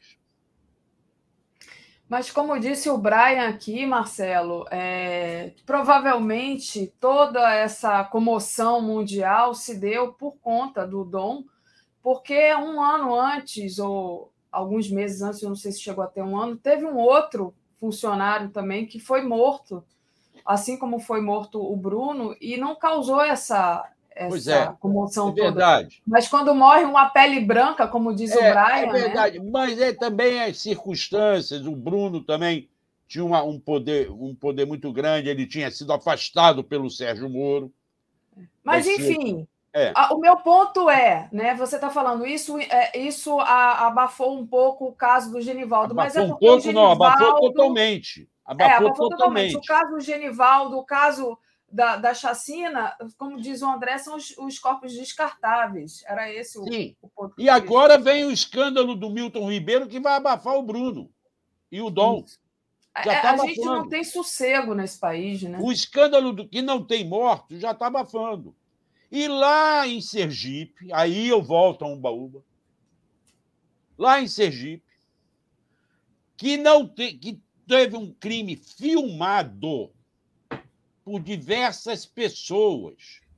Muita gente estava lá assistindo e vendo. Tá? Até agora, o inquérito não foi concluído. Por que isso?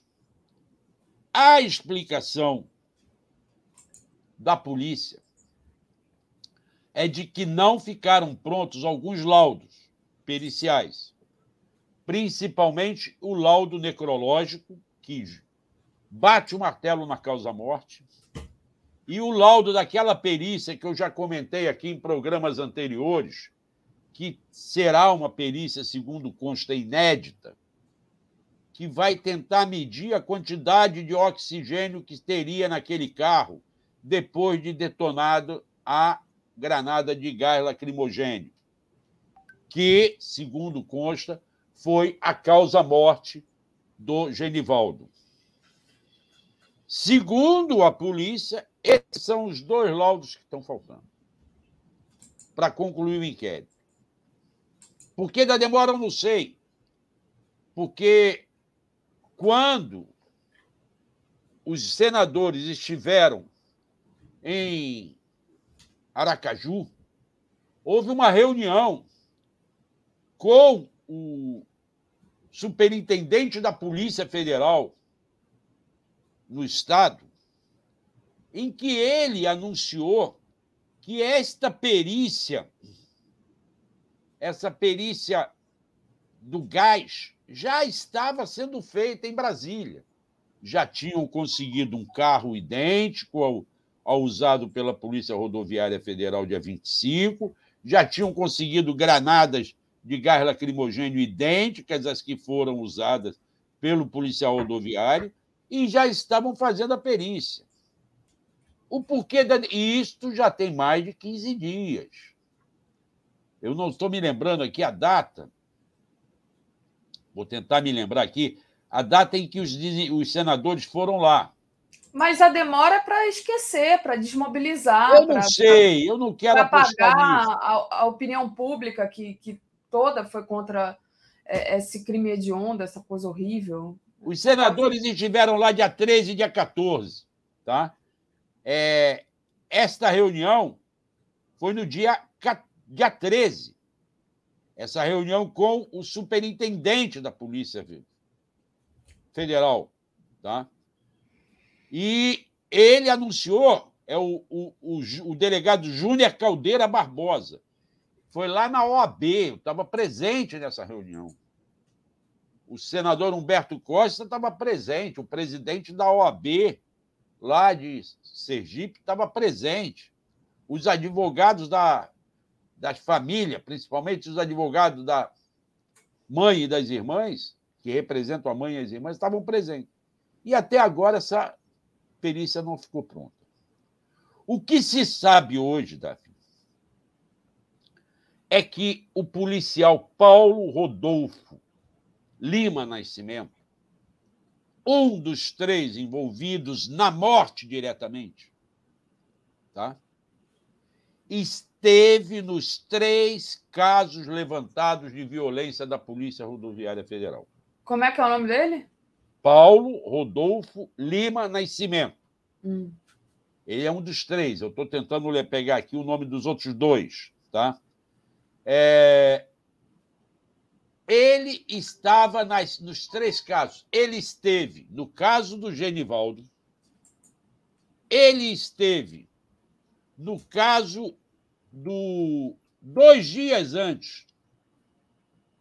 Dois dias antes no caso dos dois jovens que foram presos com. É, presos andando de moto, sem licença, sem carteira. Tá? E ele esteve envolvido no caso em que eu denunciei, lá no meu blog e no 247, da menina de 17 anos que em agosto de 2020 foi perseguida pela polícia rodoviária, teve a moto, foi derrubada da moto pela polícia rodoviária e fraturou o fêmur. E ficou por isso mesmo. Nunca houve uma investigação sobre essa, essa violência. Agora resolveram abrir investigação sobre esses casos. O de agosto de 2020 e o ocorrido dois dias antes, com dois jovens que já prestaram depoimento à Polícia, à Polícia Federal. Deixa eu. E, Fala. Só para concluir, esse Paulo Rodolfo, ficamos sabendo agora, é quem estava com a granada de gás lacrimogêneo. Dos três policiais envolvidos, diretamente, são cinco envolvidos, mas na morte, na morte em si, naquele momento do cerco, de colocar o Genivaldo na mala do carro, estavam ali Kleber Nascimento Freitas, William de Barros Noia e mais o Paulo Rodolfo Lima Nascimento, que foi quem detonou a granada de gás. Os outros dois, o Kleber e o William, já saíram alegando isso. Olha, nós não tínhamos granada. Nós não trabalhamos com gás lacrimogênio, não carregamos granada de gás. Numa autodefesa, como se fosse possível, eles podem não ter detonado a granada, mas eles não impediram a morte. Eles ajudaram a fechar a mala. Tá? É só explicando ao Felipe os 100 anos de. de, de, de era, era, sobre isso. Ah, desculpa, eu tirei. Era Fala. sobre isso que eu queria te interromper aquela hora. É sobre esses 100 anos de sigilo, porque a gente tem uma notícia de ontem é, que o senador Contarato né, é, quer convocar o Anderson Torres para explicar o sigilo no caso do Genivaldo, né? Então, o ministro, né, o Anderson Torres, vai ter que falar, tem que explicar por causa por que essa questão dos 100 anos, porque tudo eles colocam 100 anos agora, né, Marcelo? Sim, mas deixa eu explicar. É bom que convoque mesmo. Mas não diz respeito à morte do Genivaldo. Os 100 ah. anos é, foi, foram decretados, foi decretado o sigilo em torno dos processos administrativos que os cinco policiais envolvidos no caso, esses que eu falei o nome há pouco, o Kleber Nascimento, o Paulo Rodolfo Lima Nascimento, o William de Barros, e tem mais dois. Os outros dois estavam na ocorrência, aparecem na ocorrência. É o Clenilson José dos Santos e a Deilton dos Santos Nunes. Esses outros dois não estavam diretamente ligados naquele fato de fechar a mala do carro com gás lacrimogêneo. O jornal, o site Metrópole, foi na Polícia Rodoviária Federal, com base na Lei de Acesso à Informação, e disse: Eu quero saber os processos disciplinares que esses cinco responderam ao longo da carreira deles. Inclusive aqueles que já estão é, resolvidos, arquivados, foram punidos. No... Quiseram, o, a, o site quis levantar a vida pregressa desses policiais. Aí é que a Polícia Rodoviária Federal disse: não, não, não. Nós não podemos dar, é sigilo de 100 anos. São dados da vida pessoal. Não são dados da vida pessoal. Nós não estamos querendo saber se eles têm amante, se não têm amante, se são casados, se têm filhos, nós queremos saber o que, que eles responderam. Por exemplo, o Paulo Randolfo, Rodolfo, que é quem tinha granada de gás, está envolvido num outro processo em que ele é acusado de ter injuriado uma pessoa doente mental.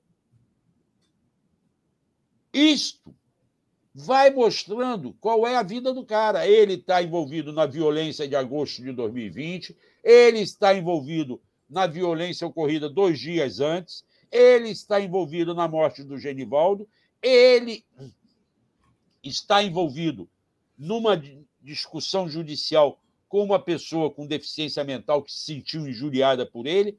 E quantos mais casos ele está envolvido? Quantos outros? E que ninguém sabe.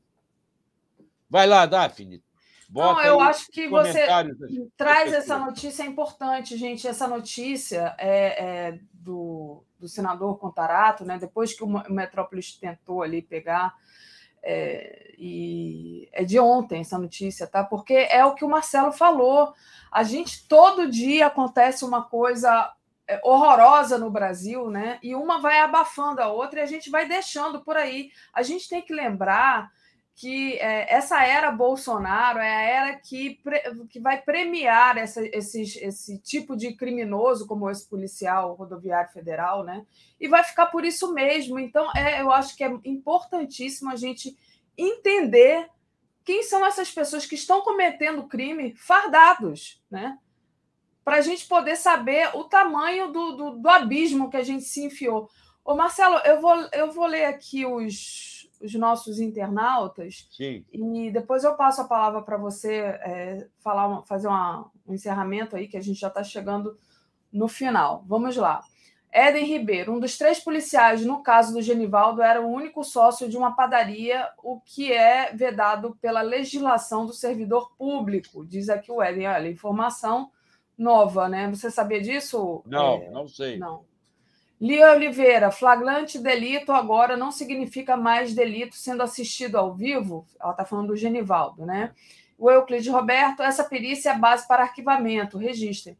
É, é, é, é isso, né? Eles estão tentando enfiar nesse rolo compressor aí para o povo esquecer. A Thaís Neves diz: estamos no papo inútil periférico, gente. Não sei se ela está falando do, do caso Genivaldo, mas eu acho que que não, ao contrário. Eu acho que o caso Genivaldo é, explica muito do Brasil que a gente está vivendo atualmente, né? Adriane Adri mandou a contribuição aqui. Obrigada, Adriane. A Heloísa Helena Costa, não acho que as pessoas estão desmobilizadas, porque nos shows, a, fora o, a, os fora Bolsonaro e o canto de Lula. É, a gente viu ontem, por exemplo, a notícia lá no show da Elba Ramalho no São João, ela não querendo, mas o povo foi lá e gritou Lula e falou fora, fora Bolsonaro com Elba Ramalho com tudo, né? O problema é que os movimentos que chamam para a rua, rua parece que estão esperando as eleições. Ficou um pouco truncado aqui, mas é isso. Quer dizer, ela está dizendo que os movimentos não estão chamando para a rua, mas que o povo está sim se mobilizando nos shows e. A Thaís Neves fala, mas não identificaram os mandantes, falando do Bruno e do Dom, né? O Carlos Alberto Veloso Lopes, ir às ruas para quê? Um congresso mouco. A resposta vai ser nas urnas como mostram as pesquisas. Vamos votar em deputados e senadores de esquerda, 13. E a Thaís diz que até a velhinha de Taubaté sabia disso, agora já não sei mais o que a Thaís está falando. Ted Boy Romarino lembra que é o, quando a gente estava falando da CPI, o senador Maionese. Li Oliveira, a liberação de armas não só arma, mas disfarça a procedência das que vêm das Forças Armadas. E ela lembrou também que o ano passado teve recesso, mas não junto as eleições. É, o Euclides Roberto pede fora militares, like no 247, Thaís Neves é, deixaram isto ir longe demais, agora ferrou. O a, Fábio Ataíde também mandou uma contribuição. Marcelo, passo para você fazer um encerramento, a gente já está aqui partindo para a segunda parte. Pois é. Então, passo para você rápido. se despedir aí. Foi rápido. Foi rápido. Só lembrando a, aos comentaristas aí dos nossos telenautas que o ir para a rua é justamente para mobilizar mais gente, justamente para a gente ganhar no primeiro turno e para que no primeiro turno a gente consiga eleger uma bancada de esquerda. Eu ontem conversando com o Ivan Valente, não resta a menor dúvida que o Centrão vai se reeleger. O Centrão tem um orçamento secreto. O Centrão tem dinheiro. O Centrão comprou voto. Eles se reelegem. Serão muitos ou serão poucos? Eles vão dar novamente a presidência da Câmara ao Arthur Lira? Ou nós vamos conseguir fazer uma bancada progressista, não precisa ser petista, basta ser democrática e progressista, de preferência, seja de que partido for, para fazer frente a esse grupo do é dando que se recebe. Então, quando eu falo que nós temos que ir para a rua, é para mostrar nossa revolta com isso tudo, mostrar o nosso desacordo com isso tudo e convencer as pessoas que no dia 3 de outubro nós temos que garantir a queda do Bolsonaro e para o Bolsonaro cair só há uma chance é a chapa Lula-Alckmin.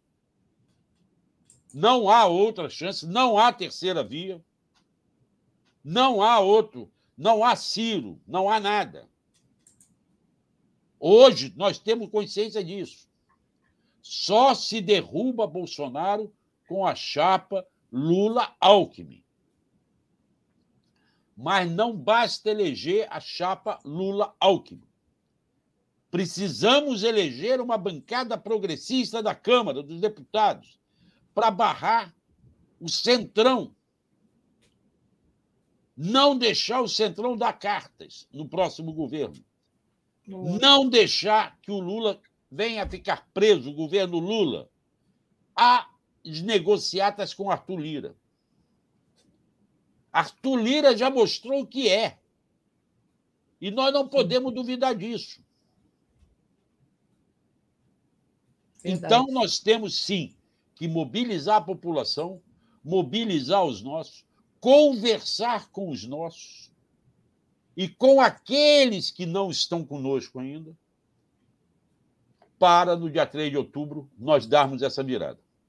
É isso, Bom, Obrigada, Marcelo, pela, pela notícia, pela análise. Um beijão para você. Valeu. Obrigado. Um beijo a todo mundo. Uma boa semana para todo mundo.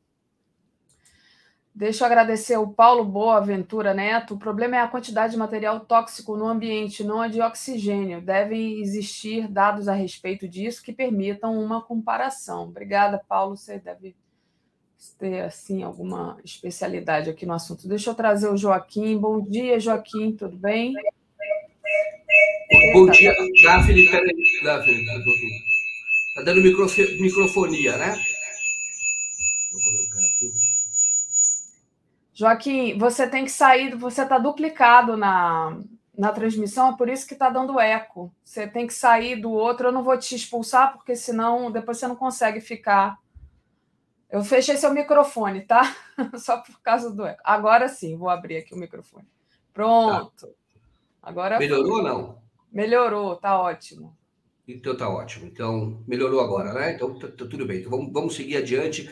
Bom dia, Daphne começar. Bom dia, comunidade. Um prazer estar aqui. Eu tô essa é microfonia porque eu estou trabalhando com levantei um pouco a câmera e estou trabalhando com dois computadores agora para poder é, é, enfim, o enquadramento aqui é melhor e eu posso ler mais próximo aqui o comentário e fazer outras marcações, eventualmente, sobre esse bate-papo que a gente está tá tendo agora. Uma satisfação muito grande, me desculpem pela microfonia uh, inicial aqui, e vamos adiante. Vamos lá. Bom, Marcelo, Marcelo, olha, já, já trocou, Daphne. Bom, Joaquim, já troquei de, de entrevistado aqui. Joaquim, queria começar começar, você até tweetou sobre isso, né? Sobre esse caso aqui que eu vou colocar na tela, do Tucker Carlson, âncora mais conhecido da Fox, né? Que veio ao Brasil é, para entrevistar o Felipe Martins, o assessor internacional do governo federal, né? E ele disse que o Bolsonaro convenceu o Biden a não apoiar Lula. Que história é essa? Quem é esse cara? Qual é a importância disso? Você fez dois twitters sobre isso, se não me engano. Sim, Explica para a gente. Davi, o, o, que acontece é o seguinte: a gente, o, o, o Tucker Carlson, ele é, você pode interpretar hoje ele é visto nos Estados Unidos como um, vamos chamar assim, uma espécie de Augusto Nunes. Ele é um militante de extrema direita no jornalismo. Nós sabemos que a Fox ela apoiou o Trump. Sabemos que a Fox, o Obama lá atrás considerava a Fox um partido político, tá? Então, o, o, o Tucker Carlson tem uma história no jornalismo americano. Ele apresentou uh, durante cinco anos, eu acho, o fogo cruzado deles lá, né? O Crossfire, que é da CNN, e fez outras, uh, participou em outras emissoras. Mas com o Trump ele se revelou, mais ou menos como aconteceu aqui com o Bolsonaro. Então ele foi negacionista, é, a ele se atribui influência, um dos poucos que influenciavam o governo Trump, que o Trump é o líder da extrema-direita por ele próprio, mas ele influenciava. E aí eu desconfiei dessa notícia quando eu vi que ele veio dos Estados Unidos para entrevistar o Felipe G. Martins. Felipe G. Martins, ele é aquele cara que fez o sinal do White, é, Power, né? lá na, na apito de cachorro, né? para sinalizar para os amigos dele qual era a dele, que ele estava lá no, ele estava no Senado. E o, o, o, o Carlson também faz, apoia os chamados supremacistas brancos, que são racistas lá dos Estados Unidos. Então, eu, quando eu vi a notícia, eu falei, por que, que ele veio para cá? Porque o Felipe Martins, quem é o Felipe Martins na ordem do dia? Ele é conhecido como é, o Sorocabeno. Ele é de Sorocaba, militante de extrema-direita, tem um tio que me parece estelionatário, que se aproximou muito do Bolsonaro, e ele foi para uma posição central ali de, de assessoria do governo é, do, do, do, governo do Jair Bolsonaro, é, e, e, e tem uma relação muito próxima com o Carlos Bolsonaro e também com o Eduardo Bolsonaro. Mas não é ninguém, entendeu? Não é ninguém. Na verdade, isso eu interpretei assim: aquilo foi uma missão de campanha dizer, se ele fosse entrevistar o Jair Bolsonaro, o próprio Jair Bolsonaro, atacasse a China como ele atacou e depois dissesse, ou na conversa dos dois, dissesse que convenceu o Biden a, a apoiá-lo, no fundo, não é não apoiar o Lula, porque o Biden não vai apoiar o Lula. Só que o Biden, é, ao que parece, é, tem uma posição, neste caso, de nenhuma interferência. Tanto que ele falou para o Bolsonaro, elogiou as urnas brasileiras, a democracia brasileira, e o governo dele tem se posicionado nesse sentido. Então, eu vi como uma operação, uma missão de extrema-direita. A gente pensa que isso não acontece nos Estados Unidos, acontece muito. E no caso do, do Tucker, ele, como eu disse, ele é um grande influente no governo Trump, ele é um trumpista conhecido por isso lá nos Estados Unidos. Como eu disse, tem uma história do jornalismo, por isso que eu o comparo com Augusto Nunes aqui no Brasil. Tem uma história no jornalismo, é, como esse programa, o Crossfire é um programa importante, de grande repercussão. Eu cheguei aqui no Brasil, nós implantamos, quando eu trabalhei é, é, na equipe do Paulo Henrique Amorim, na criação do Jornal da Band, e quando ele veio para cá, e também no Fogo Cruzado. Nós tínhamos um programa à noite, Fogo Cruzado. Inclusive, naquela época, conseguiu a declaração do Lula em 98 de que ele seria candidato. Havia aquela dúvida, ele falou no nosso programa que seria candidato. Isso foi uma grande preocupação, e era o, o Fogo Cruzado. Você punha pessoas de uma tendência, de outra, e os dois brigavam com a mediação do apresentador. Ele fez isso, ele fez esse mesmo programa, um programa de prestígio lá, que a gente tentou colocar aqui não teve prestígio. Não teve, prestígio teve, não teve viabilidade comercial, não teve audiência que se esperava. Bom, mas é, é por isso que quando eu vi, eu olhei e falei, é estranha essa matéria. Felipe Martins. Por que, que o cara veio dos Estados Unidos para entrevistar o Felipe Martins? Por isso. Porque, na verdade, está ajudando o Bolsonaro.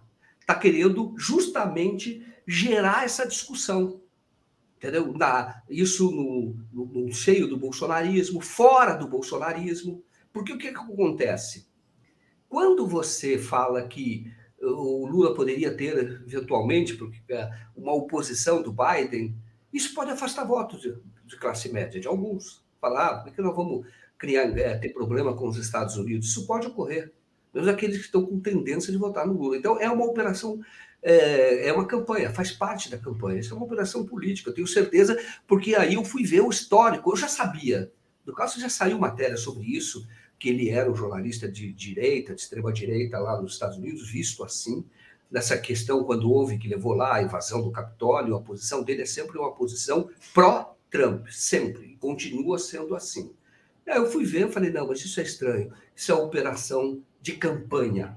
Então, está querendo gerar esse debate. O, o, o, debate do tipo, olha, vai ter problema com o Lula, etc. E a gente, nós sabemos, que o Lula já foi presidente, que o Lula é, teve uma relação com os Estados Unidos, uma relação de independência e conseguiu, por exemplo, evitar a instalação do mercado comum, que era a ALCA, na, na, de toda a América, porque isso ia destruir os países, porque é muito desigual a, a produtividade, o tamanho da economia americana com o resto, ou todos nós outros aqui no continente americano. Aquilo ia arrebentar os países da América do Sul. O Lula liderou essa resistência. No entanto, ele não foi oposição ao Bush. O Bush, inclusive, o considerava amigo. Tinha uma relação muito boa. Os dois conversavam.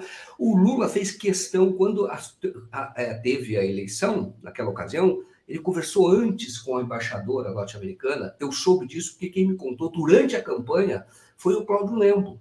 Eu estava com o Cláudio Lembo cobrindo, na época, pela TV Globo, a campanha do Alckmin, Lá, eh, o Alckmin já tinha sido eleito. Não, não tinha sido eleito, não. Eh, estava disputando com o Genuíno no segundo turno. O Alckmin e o Serra.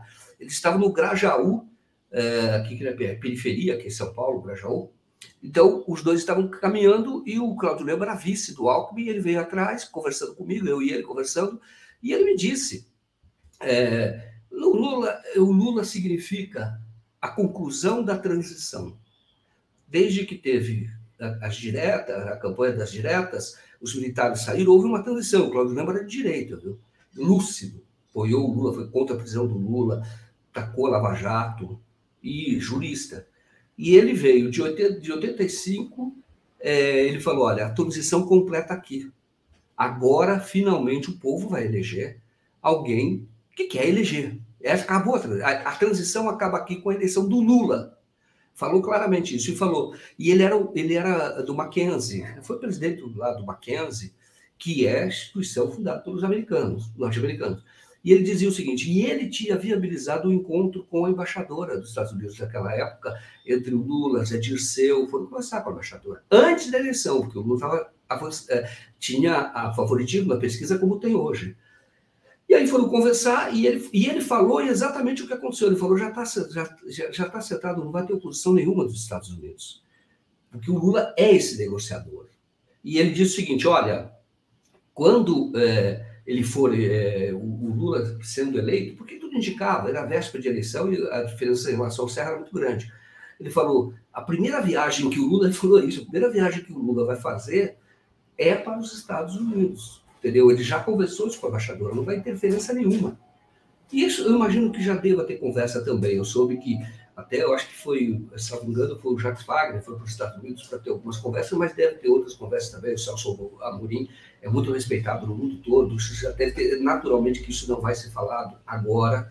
E aquilo o Lembro falou naquela ocasião para mim, e foi exatamente o que ocorreu. O Lula se elegeu como presidente eleito, ainda não tinha tomado posse, fez viagens. E a primeira viagem que ele fez para os Estados Unidos foi quando ele teve aquela conversa com o Bush, o Bush pediu para ele apoio para a invasão do Iraque. E o Lula, todo respeito do jeito dele, disse o seguinte: uh, puxa, o presidente, eu tenho uma guerra no meu país, que eu, que eu pretendo travar, não vai dar para fazer duas guerras. A guerra que eu tenho no meu país é contra a fome. Então eu vou ter que mobilizar todo o meu esforço, e ninguém pode ser contra o combate à fome. Ninguém pode ser contra. Fala, não, você deixa a fome para lá e vai atacar o Saddam Hussein. E, e, e, tiveram essa conversa, tá? E conversaram sobre Venezuela também, porque eu sei dos bastidores da conversa. Na ocasião, o Bush até disse para o Lula o seguinte: olha, a Venezuela, olha só, a Venezuela é um problema de vocês, qual a liderança do Brasil. Agora, se a Venezuela, porque naquela época a Venezuela fornecia muito petróleo para os Estados Unidos, apesar da, da, briga política, ele falou agora, se a Venezuela mexer no fornecimento de petróleo para os americanos, aí o problema vai ser nosso. Tudo bem? Tudo bem. Foi assim, entendeu? Porque essa conversa foi uma, uma, uma conversa respeitosa, uma conversa de dois chefes de Estado. A mesma coisa vai acontecer agora. É, o, os Estados Unidos não vão interferir. Claro que eles, eles, eles têm algum, algum tipo de preocupação em relação ao Lula de acordo com os interesses deles. Mas é, não dá mais para fazer essa, essa política de interferência direta, não dá para fazer, não tem como fazer. E eles, estão, eles têm uma guerra sendo travada agora com a Rússia. Então, estão concentrados lá na Ucrânia. Então, quando eu vi essa, essa, essa reportagem hoje, que é verdadeira, e eu fui, fui, fui pesquisar, eu já sabia do Tucker Carlson, algumas coisas eu já sabia, justamente por causa da semelhança com Augusto, porque eu lamentava esse jornalista que foi para a extrema-direita. Augusto foi um bom diretor de redação, eu trabalhei com ele, um bom diretor de redação do Estadão. E quando eu vi algumas posições dele, e, e tinha um apreço profissional por ele, quando eu vi algumas posições dele, como ele foi caminhando para a extrema-direita, desde o governo, o ataque que ele fazia a Dilma, eu, eu, eu, eu, comecei a lamentável. Eu falei, puxa, é, é a, decadência do Augusto Nunes é a trajetória da própria imprensa no Brasil. Foi caindo, caindo, caindo, e está agora num ponto que, na minha opinião, é irrecuperável, sem credibilidade alguma, seja em qualquer setor da sociedade. É, e a mesma coisa era o Tucker Carlson, a mesma coisa. Eu, eu, já tinha interesse, já tinha estudado sobre isso há algum tempo. E agora, hoje, quando saiu a notícia, eu falei, bom, ele veio cumprir uma missão. Felipe G. Martins não é nenhum grande formulador que mereça que alguém viaje dos Estados Unidos e venha para cá e faça uma entrevista com ele. Isso foi para atacar a China, foi para favorecer o Bolsonaro, claro. O ataque à China é política americana. E de, de, eles usam isso desde a eleição da Dilma, viu? Tudo tudo está por trás da questão da China. A eleição não, a derrubada da Dilma, aquele movimento, tudo está por trás da China, tudo. Tá? Essa é a questão, a liderança mundial. A China vai passar, o PIB chinês vai passar o americano agora nesta década ainda, eles sabem disso. E estão tentando evitar e usam outros países para isso. O Brasil foi atacado pelos Estados Unidos pela via chamada guerra híbrida, com os agentes públicos brasileiros traindo a nossa pátria, enfim, é isso que ocorreu. Foi atacado tudo por conta da guerra com a China. Tudo. Claro que eles têm essa preocupação. Agora, o Biden, não há nenhuma indicação de que ele vai fazer qualquer oposição ao Lula. Pelo contrário, ele próprio vazou, ou alguém da Casa Branca vazou para Bloomberg a conversa que ele teve com o Bolsonaro, quando o Bolsonaro pediu apoio explícito ao Biden. E agora veio o jornalista americano para dizer que foi dado. Esse jornalista não tem nada a ver com o Biden. Como disse, ele é um grande apoiador do Donald Trump. Muito bom, Joaquim, exatamente. A gente já vai falar sobre a China. Só avisar para o pessoal aqui que disse, reclamou aqui que houve uma publicidade que entrou no meio da transmissão ao vivo. É, essa publicidade é do YouTube. Não, não, não, costuma acontecer isso, mas aconteceu agora. Não sei bem o que aconteceu. É, a gente vai tentar entender depois. O, e antes de trazer a questão da China aqui, que você já tocou, vou agradecer a, ao Carlos Alberto Veloso Lopes, que mandou um recado aqui para o Marcelo Auler. Auler, você tem que avisar o PT e ao Lula que o TSE já liberou campanha eleitoral, segundo ele aqui. Li Oliveira diz: sem bancada progressista forte, os programas Lula não serão votados favoravelmente para conseguirem serem implantados. Consegui... É, depois ela mandou outro para. É... corrigindo aqui um erro que ela cometeu no, no teclado. Ela diz também: relação equilibrada, harmônica, boa vizinhança do Lula. E diz: Lula, primeira via, Alckmin, mais Alckmin, terceira via, dá 13. 1 mais 3, aí ela faz é igual a 13. Muito bom, Lia, gostei. E você falou da China, né? O Lula ah, vai chegar aí no meio dessa guerra também, que é com a China. Então, tem essa matéria na home do 247, OTAN rotula China com desafio sistêmico e nova descrição de suas diretrizes políticas, né, é, Joaquim? Foi o que você estava falando, justamente, né? Esse desafio agora. É, uh, exato. Justamente porque é o que está por trás de toda essa. É, toda a tensão no mundo está por trás é isso. E essa, a OTAN fez a última é, política, que seriam as diretrizes da OTAN, a última dela é de 2010. Olha como o mundo mudou. Por isso, depois teve golpe contra a, a, a, Dilma, a guerra da Ucrânia, golpe na Ucrânia, foi golpe na Ucrânia, golpe no Brasil e agora a guerra na Ucrânia. O 2010, o, a, a, a OTAN considerava a Rússia aliada, tá? já era um país amigo. No entanto, a OTAN falava que era amigo, mas estava instalando bases e lá na, na fronteira com a, com a Rússia, tá? alguns países lá da Rússia, aumentando o número de, de países né, que compõem a aliança. É, mas eu não, não, via a Rússia como esse é, um inimigo, pelo contrário, era amigo, isso está explícito nessa diretriz de, é, 1900, de 2010. Tá? O, o, agora, olha como as coisas mudaram, como o mundo mudou. Porque houve um grande, uma grande evolução nesse período é, do, do, do, outro eixo, que é outro grupo de países que tem a China como, como líder. Então, você percebe que a, a OTAN, se você perguntar o seguinte, mas o que, que exatamente a China fala de desafio é, é, porque pode aumentar tensões, etc. O que, que, exatamente a China fez contra ameaçando o Ocidente? O que, que ela fez? Por exemplo, Taiwan. Taiwan é historicamente. Taiwan pertence à China. E isso, historicamente, a China sempre disse: olha, Taiwan é China. Tanto que o Brasil, na época do governo militar, o Brasil tinha essa, mesmo no governo militar, tinha relações internacionais independentes conhecer a independência de Angola, primeiro, foi o primeiro país a, responder, a, a, a, a reconhecer. E depois, é, 74, salvo engano, que é ou 74, 75, mas 74, restabeleceu relações diplomáticas com a China. E o Brasil tinha aqui, é, o, o, Brasil tinha é, é, embaixada de Taiwan. Então, a exigência qual foi? A China é, falou: olha, vamos restabelecer relações, o Brasil interessava lá atrás. Agora, a embaixada é da China e não de Taiwan. Tá? Porque a China considera Taiwan parte da China. Mas e o Brasil aceitou, o Brasil é, aceitou, foi assim, Taiwan, tanto que Taiwan transferiu a sua embaixada para o Paraguai E hoje Taiwan tem relação com o Brasil a partir do Paraguai. Faz lá no, no Paraguai, tem a embaixada deles e faz essa, essa relação com o Brasil, tem relação com o Brasil. Mas na, aqui em território brasileiro, não. Então, é, a, a, China nunca ameaçou, mesmo assim, mas veja a, o tamanho da encrenca para a China entrar no Brasil, para a China restabelecer relações com o Brasil, o Brasil teve que expulsar Taiwan ou fazer aquilo que a China diz: ó, não é nem expulsão, Taiwan pertence a nós, mas agora o embaixador é nosso, é outra. É, tem um outro tipo de relação. Mas nunca, efetivamente, a China poderia ter invadido Taiwan e nunca invadiu. Poderia ter feito alguma guerra contra Taiwan, nunca fez. A China não ameaçou. Quando a China retomou Hong Kong, é porque sempre foi a China.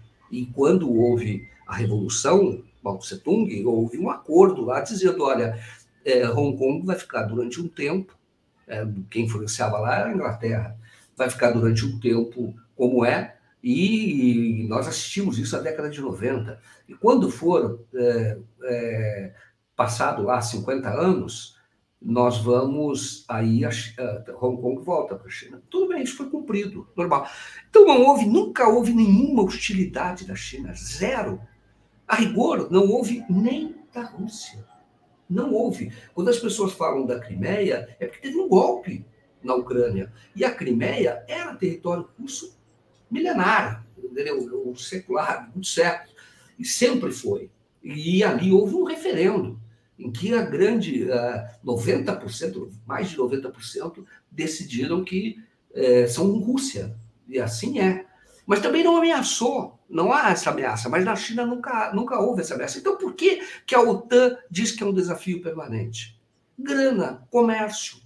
O desafio é porque a China fez aquilo que todo país deveria fazer. A China fez uma coisa, primeiro, não se endivida, não tem dívida. Segundo, quer investimentos, atrai investimentos. Então a China atraiu investimento. Então a China, o que ela fazia? Isso, ela foi crescendo assim.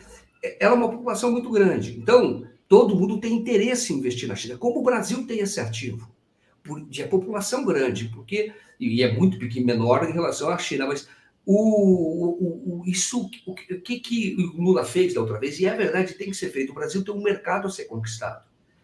E, claro, junto com esse mercado, é parte de um projeto de cidadania, óbvio, construção de uma nação. Mas no caso da China, eles fizeram o quê? Olha, venham se instalar aqui, vocês vão se instalar, vocês vão ter é, benefícios fiscais e vocês vão poder fornecer para a China, fornece para a China, e quem não quer fornecer para um bilhão de pessoas? Entendeu? Um chinelo, uma fábrica lá de chinelo, e vai ficar mil, um bilhão de, de pares de chinelo, a fábrica já ganhou uma geração, ganhou muito. Então, as pessoas, essas empresas foram para lá. Só que a China fez uma, uma condição. Só que vocês vão transferir a tecnologia. Fica durante 5 ou 10 anos, depende do contrato. Quando terminar esse contrato, a tecnologia de vocês será transferida para nós. E eles ficaram de olho nessas empresas, como é que era o sistema de produção. Porque, efetivamente, o capitalismo desenvolveu um grande sistema de produção. E essa é a essência do capitalismo que é a produção em série, etc. É por isso que muitas pessoas não conseguem nem compreender o que é marxismo. Por quê? Porque Marx dizia que o primeiro país que seria comunista do mundo era, era, seria os Estados Unidos. Porque Marx estudou os Estados Unidos e via que o sistema de produção lá era muito desenvolvido. E, na visão marxista, e é verdade isso, o socialismo é uma etapa posterior ao capitalismo. Primeiro, o capitalismo ele entende como, também uma fase revolucionária, porque nós vivíamos uma fase de não tinha mobilidade social nenhuma, que era o feudalismo. Houve guerras por conta disso, unificação de países. É, o mapa foi, do mundo foi desenhado como está sendo pode ser redesenhado agora. Foi redesenhado e é, o, o, o, da opinião do Marx, o capitalismo geraria tanta contradição que o socialismo é consequência natural. E, e, e esse jogo está em disputa ainda, não acabou. Claro que houve retrocessos, etc., mas o jogo está em disputa. Então, o é que a China fez? A China falou: vamos implantar o sistema de produção, que é óbvio que isso é importante, porque com o sistema de produção do capital, entenda bem isso, você vence a escassez. O feudalismo era uma luta pelos bens escassos.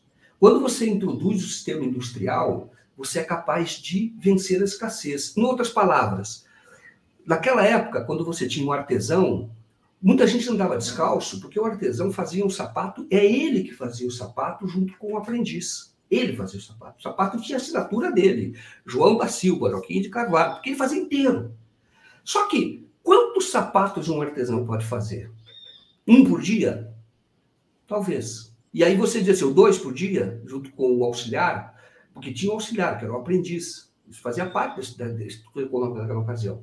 Quando você introduz o sistema industrial, um ser humano, um trabalhador que gera riqueza, ele é capaz de produzir por dia, dependendo do sistema industrial, da planta mil sapatos, dois mil sapatos. Portanto, o preço do sapato diminuiu. E é possível abastecer uma população inteira. A questão é a propriedade dos meios de produção e como isso é distribuído. Aí você tem a apropriação de uma riqueza gerada por poucos, que é a mais-valia. Então, se você, se você, você entendeu o que a China fez, ela implantou o capitalismo. A China é um país capitalista. Entendeu? Ela implantou o capitalismo. Ela fez o seguinte: então transfere a tecnologia, vamos desenvolver toda a nossa indústria, e assim foi feito. E aí desenvolveu a indústria com essa transferência e foram gerando cérebros, foram gerando quadros, e hoje a China é, é uma potência de qualquer área que você fale. Medicina, qualquer área. E você vai ela, ela fez, esse foi o segredo dela, e é isso que o Brasil, qualquer outro país pode fazer. Isto é, investimento sempre é bem-vindo. Só que a pessoa não vem só aqui explorar.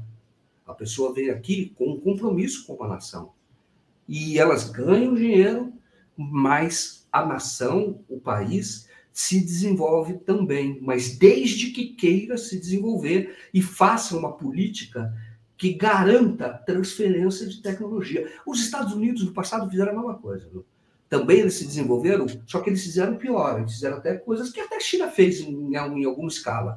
Mas os Estados Unidos oficialmente não respeitavam a patente. Por isso que tem o avião do Santos Dumont e tem outro avião lá.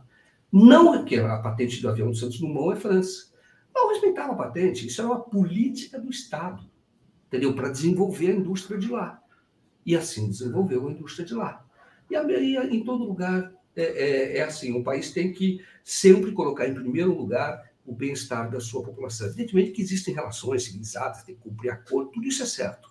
Mas você tem que sempre pensar em primeiro lugar, e isso é o governante. E aí nós vamos entrar no próximo assunto, né? que é a história da refinaria Petrobras. Você tem que sempre, sempre pensar no bem-estar do povo é, que você representa e lidera também.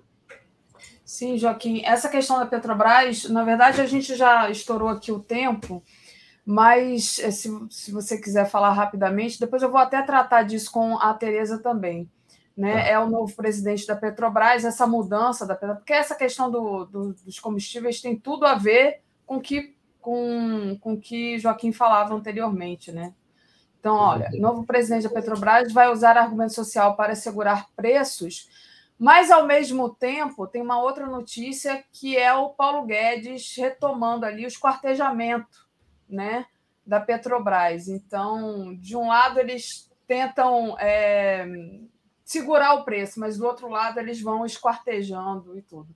Mas eu passo para você falar. É, a Lia pede um recorte nessa última fala sua, nessa última aula sua aqui, foi muito boa, realmente. Passo para você, Joaquim. O, a, a questão, o que está sendo feito, Davi, é estelionato. Isto é, vão tentar artificialmente mudar a política de preços. Isso vai durar seis meses ou três meses vai segurar, talvez segure um pouco os lucros da Petrobras que vão para os acionistas estrangeiros, em grande parte, vai segurar durante três, quatro meses, depois vai voltar tudo a ser como era. Na verdade, é estelionato, porque a natureza deste governo não é defender a soberania do povo, não é defender de maneira sustentável uma política de preços adequada. Não é. Porque uma notícia desmente a outra. Isto é, quando você quer fazer baixar esse preço levando em consideração questões sociais, porque você pode fazer isso com instrumentos de Estado. E claro que é questão social. Sempre é. mas você pode fazer com políticas de status permanentes, tributação, de exportação, isso pode ser feito, e, sobretudo, investimento em refinaria. Ponto. É isso. E o que está acontecendo?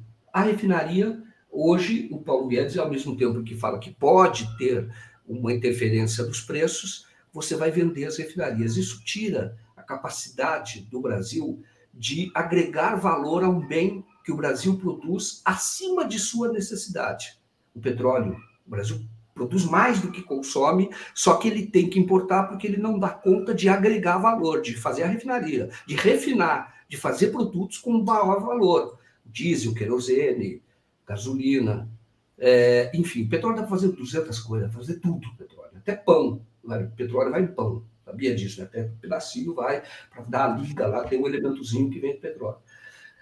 Bom, enfim, é isso. É uma notícia contraditória. Se preparem a estelionato. O que o governo está tentando fazer é estelionato. Para quê? Porque ele precisa enganar o povo para poder continuar fazendo o quê? Saqueando o povo. Sendo o instrumento do saque, na verdade. Porque quem se apropria do bem do povo, no caso, as refinarias, é o grande capital. Exatamente. Joaquim, obrigada pela sua competência. De sempre o pessoal elogiou muito sua aula aí sobre China. Valeu. Obrigado, viu? Até mais, Daphne. Até mais. Tchau. Comentário de Tereza Cruvinel. Bom dia, Tereza. Bom dia, Daphne. Bom dia a todos e todas que nos acompanham na TV 247. Ah, eu, eu queria pedir desculpa aqui para o João Pedro, que mandou um recado para o Joaquim, é, mas é, falando do desenho dele, que ele fez o desenho daquela menina que fez o L no Silvio Santos. Jo, é, João Pedro, vou pedir para o Joaquim olhar aqui o seu recado, tá? Desculpa, não, não vi, só vi agora. É, Tereza estava falando aqui com o Joaquim justamente sobre essa aprovação do indicado Bolsonaro, o Caio Paz de Andrade, para a presidência da Petrobras, né?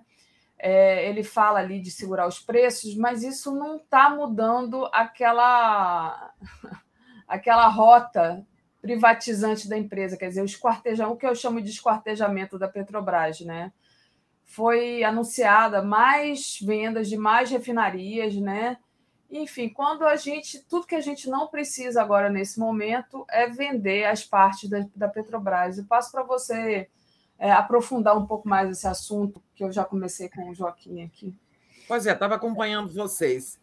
É, a gente começa, é bom a gente começar com o assunto de Petrobras, porque é, esse é um problema que está na ordem do dia, que está afetando muitos brasileiros, é, a vida de todo mundo, né? é o principal gerador de inflação, é, essa inflação descontrolada desse governo, que não, não, não tem políticas anti-inflacionárias eficientes e que só está preocupado com combustíveis por causa do desgaste eleitoral do Bolsonaro. Né?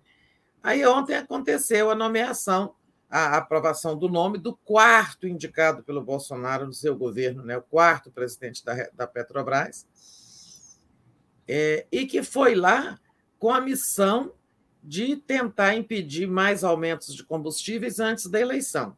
Né. É, como é que eles vão conseguir isso se não querem mexer na política de preços, né? desdolarizar o, o, o preço dos combustíveis? Né?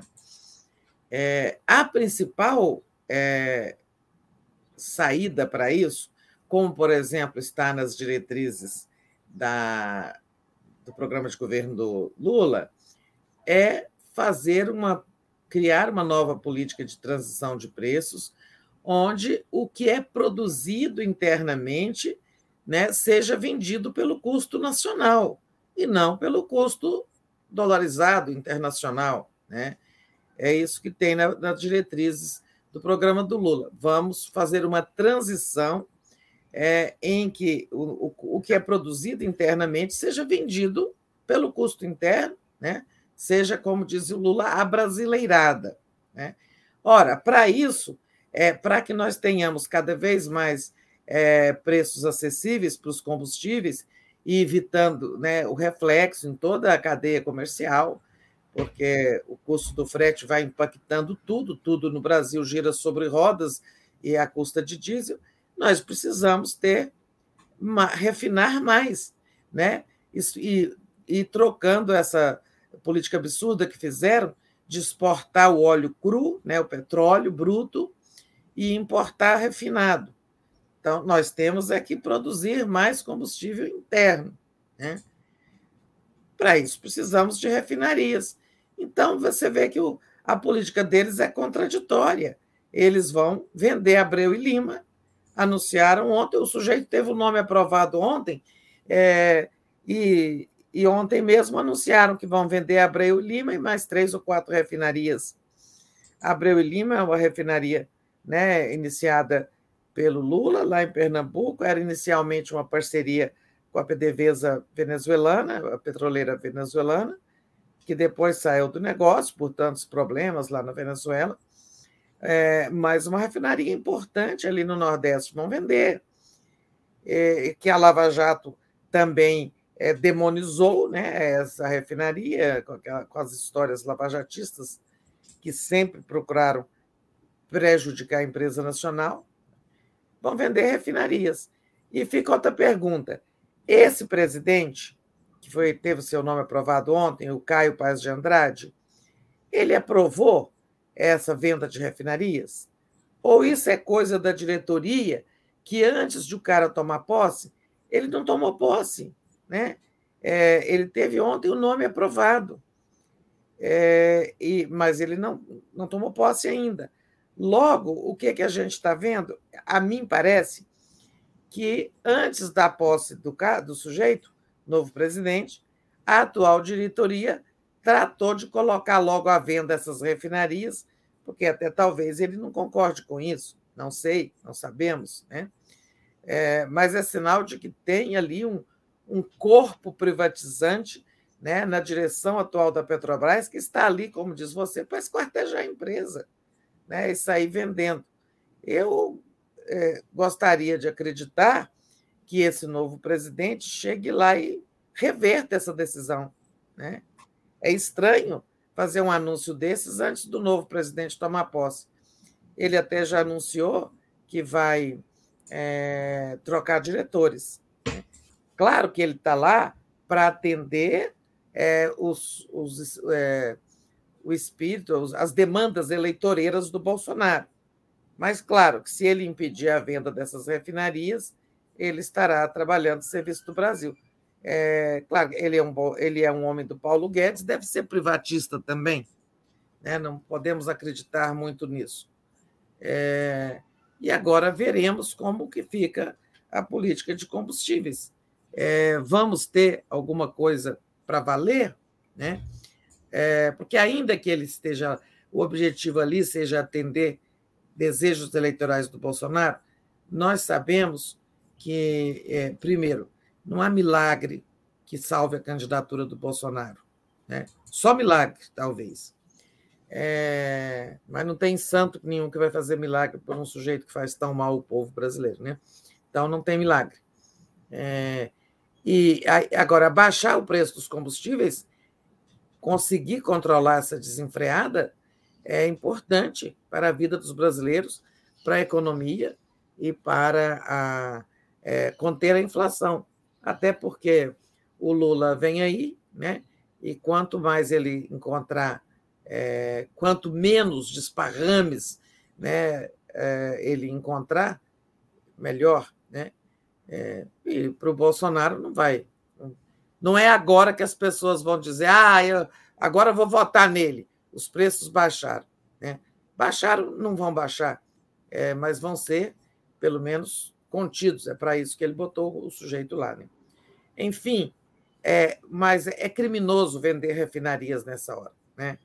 é criminoso e é suspeito porque é, um anúncio ah, que ocorre antes da posse do novo presidente. Exato. Tereza, só adicionando aqui a informação que você trouxe, além da Abreu Lima, né, você falou em outras refinarias, só para dar o nome, a refinaria Presidente Getúlio Vargas, a Repar, no Paraná, e a refinaria Alberto Pasqualini, Refap, no Rio Grande do Sul. Né? Então, Bem das como... primeiras refinarias que nós tivemos, essas aí, né? Hum. É, é, é, importante ter refinarias assim, né, Daphne? Uma lá no Rio Grande do Sul, uma no Paraná, outra lá em uhum. Pernambuco. Ó. Então, eles estão vendendo uma no Paraná, uma no, Pernambuco, uma no Rio Grande do Sul e outra no, em Pernambuco. Por que é importante que a gente tenha as refinarias distribuídas pelo, regionalmente pelo país para reduzir os custos, né? Então, da, da refinaria do Rio Grande do Sul, por exemplo, sai ali para abastecer o extremo sul do Brasil, a do Paraná abastece o centro-sul, em São Paulo a gente tinha Paulínia, não sei se eles venderam Paulínia, é, e, e, por aí Reduc, no Rio de Janeiro. É importante isso, tê-las distribuídas pelo país. Mas, sabe, não, é, não dá para entender isso. Não. Isso é criminoso, precisa ser evitado. É, o governo do Bolsonaro, o Paulo Guedes, vai aproveitar o que resta de governo Bolsonaro para tentar vender o máximo, né? É, desmontar o Estado brasileiro ao máximo. A gente só pode entender isso como crime de lesa pátria, ao meu ver. Ali Oliveira é. concorda comigo, diz: escolhido pelo governo Bolso é para servir a ele, fora isso é tática diversionista, é. para servir a ele e. É, para servir os propósitos eleitorais dele. Agora, é. se ele conseguir conter essas altas imorais dos combustíveis, ah, bom para nós. E isso não vai fazer é, Bolsonaro ganhar a eleição. Mas eu não acredito que eles tenham qualquer é, conjunção com essa atual política e com esse atual Conselho de Administração de ter êxito nessa tentativa. Verdade. Eu queria mandar um beijo aqui para o João Pedro, nosso desenhista, né? Que disse que fez um desenho para você, muito bonito, e que vai fazer um para mim. Estou esperando, João Pedro é, esse desenho ansiosamente. Diz também que o presidente Lula vai estar na Bahia no dia 2 de julho, né? Então, dia importante para os baianos. E eu espero que o João Pedro consiga chegar pertinho lá do Lula, que é uma energia muito boa, João Pedro, você vai ver. Não sei se você já teve com Lula, mas é uma energia boa. Vem dia 12 aqui em Brasília, dia 12 de julho. É, dia 12. Dia João 7, Pedro, é, eu vi o seu desenho no ar, é, e ele, eu não sei se você enviou para contato arroba 24, né, Brasil 247, é, eu sei que ele não me chegou, tá? Eu quero o meu desenho, tá, João? É, tá. Manda ele para mim direto, tereza.cruvinel.gmail.com, Tereza com Z. Ou então lá, você deve se você tiver Tem, Está passando aqui, olha, é, o, o, e-mail do contato é, com, peraí, agora eu esqueci, contato arroba brasil247.com.br. Eu tenho que falar rápido, senão, senão é. eu esqueço. O, Ele vai, eu vou cobrar lá, se você mandou para lá para o contato arroba, eu vou cobrar, tá? Eu quero meu desenho. E depois faz o da Daphne. É, eu, eu quero meu também. Vou, eu vou botar numa moldura e botar aqui na minha sala. Claro. Tereza, é, tem aqui o superchat da, da Lia, que eu já li, e tem o do Gilberto Cruvinel. Tereza, não há nada na lei que impeça essa venda há três meses da eleição? Boa pergunta aqui do Gilberto, né? Tem como impedir isso? Aliás, pergunta que eu vou fazer também para o David Bacelar na sexta-feira. Mas passo para você, Tereza. Você sabe se dá para judicializar isso?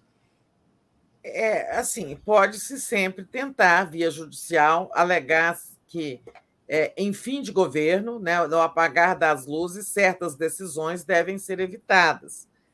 Pode-se recorrer ao TCU também para questionar valores, forma de venda e tal. Agora, lembrando que, no caso da Eletrobras, né, é, assim, houve muitas tentativas de impedir é, a, a venda da Eletrobras, do controle acionário da, da Eletrobras e não tiveram sucesso. Ah, conseguiu-se retardando o processo, retardando, mas eles acabaram, né, há poucos dias, entregando essa joia da coroa que é a Eletrobras. Perfeito. Tereza, é, vamos mudar de assunto aqui. Queria que você falasse um pouco ainda sobre aquela notícia que a gente deu ontem da indicação do Braga Neto, né? Parece que o Centrão não gostou da indicação, né? E o Bolsonaro, né, que na verdade quem segura o Bolsonaro é o Centrão, não, não se importou de querer agradar o Centrão, preferiu ali é, continuar com essa imagem de autoritário, de radical, que vai ter um vice é, ainda militar, né? Enfim. É, e tem gente que acha que pode ter sido para desviar também a atenção do escândalo do MEC, né? mas não colou. A gente volta a falar nisso, tem essa CPI aí rolando. Queria que você falasse um pouco sobre isso.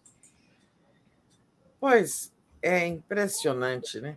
É, a insistência dele em ser autoritário, em se mostrar é, uma pessoa é, que pouco valoriza a política, né? É, quando ele busca um general para ser seu vice, é, ele está dizendo: olha, mais do mesmo, eu só estou trocando um general por outro, né? É, sai o Mourão e entra o Braga Neto. O Centrão, é, vamos recordar que ele, ele, ele foi candidato contra tudo e todos dizendo que ele era antissistema, não ia governar com os partidos, etc. e tal. É, nós sempre dissemos que isso é impossível no Brasil, a não ser que fosse numa ditadura. Ele acabou se compondo com o Centrão.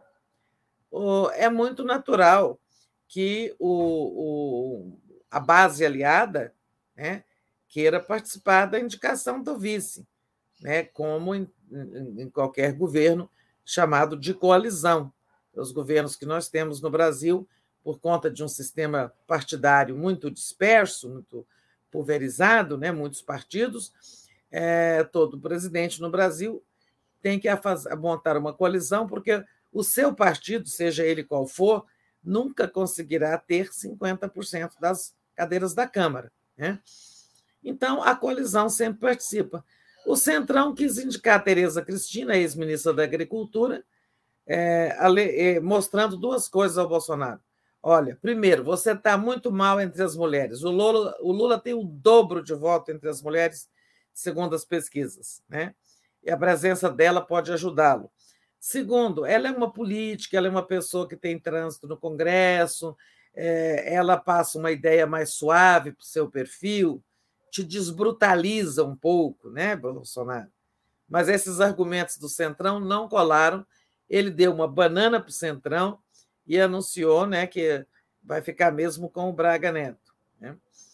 A, o 247, nossa home, está destacando aí uma coluna da Maria Cristina, é, da colunista do Valor, é, que eu até aprecio muito a análise política dela, e ela está dizendo isso: olha, é, Bolsonaro pretende com essa escolha, o Bolsonaro pretende contestar e não vencer as eleições, diz a Maria Cristina Fernandes. É, e eu concordo. Quem, quem estivesse de fato empenhado em ganhar as eleições ia colocar um vice que soma votos, né? O Braga Neto soma o quê? Ameaças. O Braga Neto, Neto soma o quê? Percepção é, de que não é um governo civil, né? É, de que não é um governo de lastro popular, eu, o, o, Braga Neto nunca, nunca pediu um voto para nada, a não ser dentro dos quartéis, se é que tem algum tipo de votação dentro dos quartéis.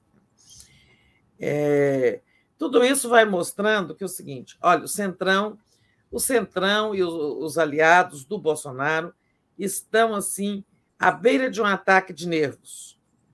Por quê? Junho para eles era um limite para o Bolsonaro começar a crescer. Né? E, embora na última pesquisa da Datafolha, por exemplo, ele se mantenha estável, né? até ganhou um ponto ali dentro da margem de erro, o Lula também se manteve estável, é, mas o Bolsonaro é que precisa crescer, o Lula está lá na frente. Né? E isso não aconteceu.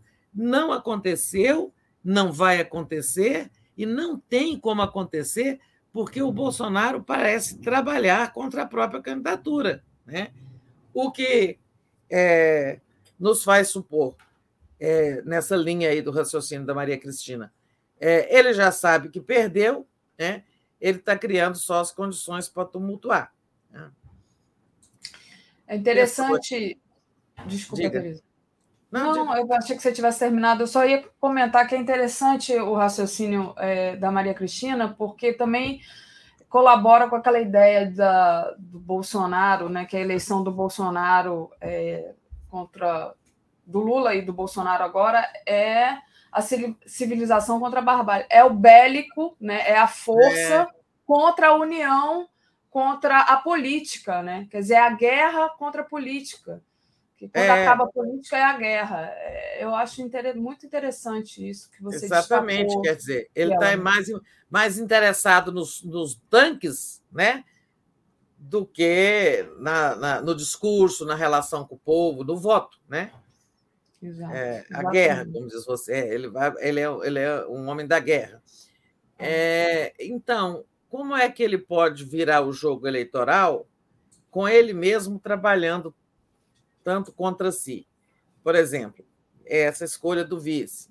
Outro exemplo, voltou a defender o ex-ministro da Educação, Milton Ribeiro, né, que, porque ele disse pôr a cara no fogo, agora voltou a defender o Milton Ribeiro, dizendo que não tem indício de corrupção, que a prisão dele foi injusta.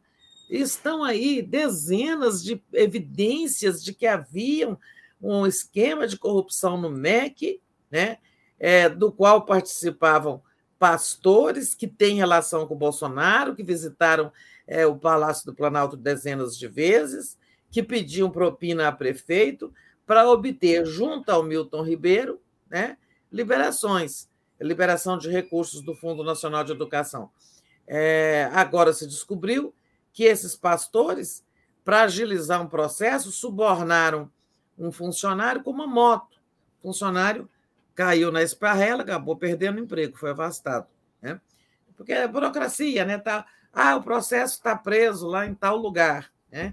Na burocracia, o processo, todo processo, toda operação gera um processo com um número, e esse processo passa por várias instâncias. Aí tem algum lugar que ele está travado. Vai lá, oferece uma moto para ele soltar logo o processo. Né? Então, evidente, esse esquema está mais do que evidente. O Bolsonaro interferiu para proteger é, interferiu na ação policial para proteger o Milton Ribeiro, continua defendendo o Milton Ribeiro. Isso dá voto para ele? Claro que não, né? Isso não ajuda. É, e assim ele vai, né? É, o tempo todo. O que ele fez, né? O comportamento dele durante as investigações do desaparecimento de Bruno e, e, e Dom. de Bruno e Dom Phillips, né? A conduta dele foi horrível, desumana, cruel, nunca nem os chamou pelo nome, e o tempo todo, se a gente for recuando, esse cara não está ganhando, trabalhando para ganhar eleição, para ganhar voto, ele está trabalhando para criar confusão, ou seja, contestar o resultado eleitoral. Exatamente, ele gosta dessa polêmica e ele é bélico, né? Ele quer ganhar tudo na ignorância, na força. Tereza, é, você, e isso tudo é, a gente falou um pouquinho. Ah, e para nos. Desculpa, Davi, para nos meter medo, né? Para dizer o seguinte: vou contestar a eleição e tem um general aqui de vice, né? Dá a entender que as Forças Armadas vão apoiar um golpe contra o resultado eleitoral, coisa que tá, estão vindo notícias de dentro das Forças Armadas de que elas vão respeitar os, isso chegou ao Lula, né? Que elas vão respeitar o resultado eleitoral. Muito bom. Pelo menos a gente fica mais tranquila, né? Porque não que a gente. É, é muito grave o que o Bolsonaro faz, né? E a gente precisa ficar atento mesmo. Tereza, daqui a pouquinho a gente vai falar sobre o escândalo do MEC, né? E sobre a CPI, que é um dia importante hoje. Mas antes de falar disso, só queria agradecer aqui a Lia Oliveira, que enviou mais um superchat, dizendo que nem na Ucrânia, não vai ser ganho no voto ou na, nego... na, nego... na negociação. Eita! Mas na bala, é isso. Ele quer ganhar tudo na ignorância, né? O Bolsonaro é essa pessoa bélica que a gente tratou aqui na fala da Tereza. E, Tereza, também antes de trazer a, a questão da CPI para você comentar, deixa eu trazer aqui, porque o João Pedro me mandou o desenho que ele fez ontem e ele queria mostrar para vocês todos. Né? Ele, olha que bonitinha, ele fez o desenho daquela menina que aparece no Silvio Santos fazendo L, né? Então, ah, olha aí o desenho do João Pedro, lindo, lindo de morrer. Muito gracinha, muito lindo. É. A gente precisa descobrir o nome dessa menina, porque ela ontem ela estava nas redes sociais de todo mundo, todo mundo compartilhou ela fazendo L de Lula. ali no programa do Silvio Santos. Obrigada, João Pedro. Parabéns pelo seu pelo seu desenho. Ficou lindo demais, como sempre, né? Arrasou. E, Tereza, deixa eu trazer aqui também o superchat do Gilberto Cruvinel. Tereza, Lula poderia usar seu contato, seus contatos no STF e mostrar o absurdo das vendas é, em fim de governo. Entra com mandado de segurança e o ministro dava e pedia vistas, diz aqui o Gilberto. Pois é, é um caminho, né? É um caminho jurídico aí. É, mas eu acho que o Lula não pode entrar. Ele não pode entrar. Né? o mandado de segurança, quem pode entrar é um partido político. Né? É, tem umas querelas assim.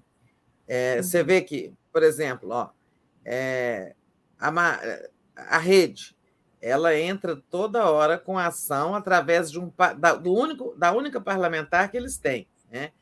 É, mas é ou em nome do partido. Parlamentar pode, partido político pode. Outras é, é, pessoas jurídicas também, mas é, o Lula, a pessoa física, ele não pode. Claro, mas pode fazer através do PT, e alguém ali pedir vistas realmente e, e segurar esse processo. Acho que é um caminho. Pode-se tentar isso. Não sei juridicamente, mas, é, enfim, alguma coisa tem que ser tentada sim, Gilberto. Tem, você tem razão. Exatamente. É, Tereza, queria que você falasse agora do, da CPI, né? Hoje é um dia decisivo, o Randolph deve apresentar o requerimento, né? E o Pacheco, que está em Portugal, disse que vai examinar com atenção. Como é que você acha que vai é. sair, é. Tereza? O Pacheco está indo e voltando toda hora, mas acho que está chegando um ponto que ele não tem como evitar a instalação da CPI. É, porque ele disse inicialmente que se ela cumprisse os requisitos, tudo bem, seria instalada. Depois ele voltou atrás, disse que só a prisão do ex-ministro Ribeiro não era um requisito. É, bom, mas aí aconteceram outras coisas, não foi só a prisão, são as evidências de corrupção, né, de, de são é, é, muitas indicações de que ele, é, de que existe um esquema né, lá no MEC. Como é que não existe, como é que isso não é um fato determinado? Né? Claro que é, não houve apenas uma prisão.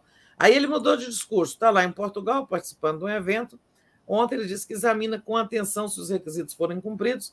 Ora, primeiro requisito é o número de assinaturas, né? 27. É, o senador Randolph está com 28.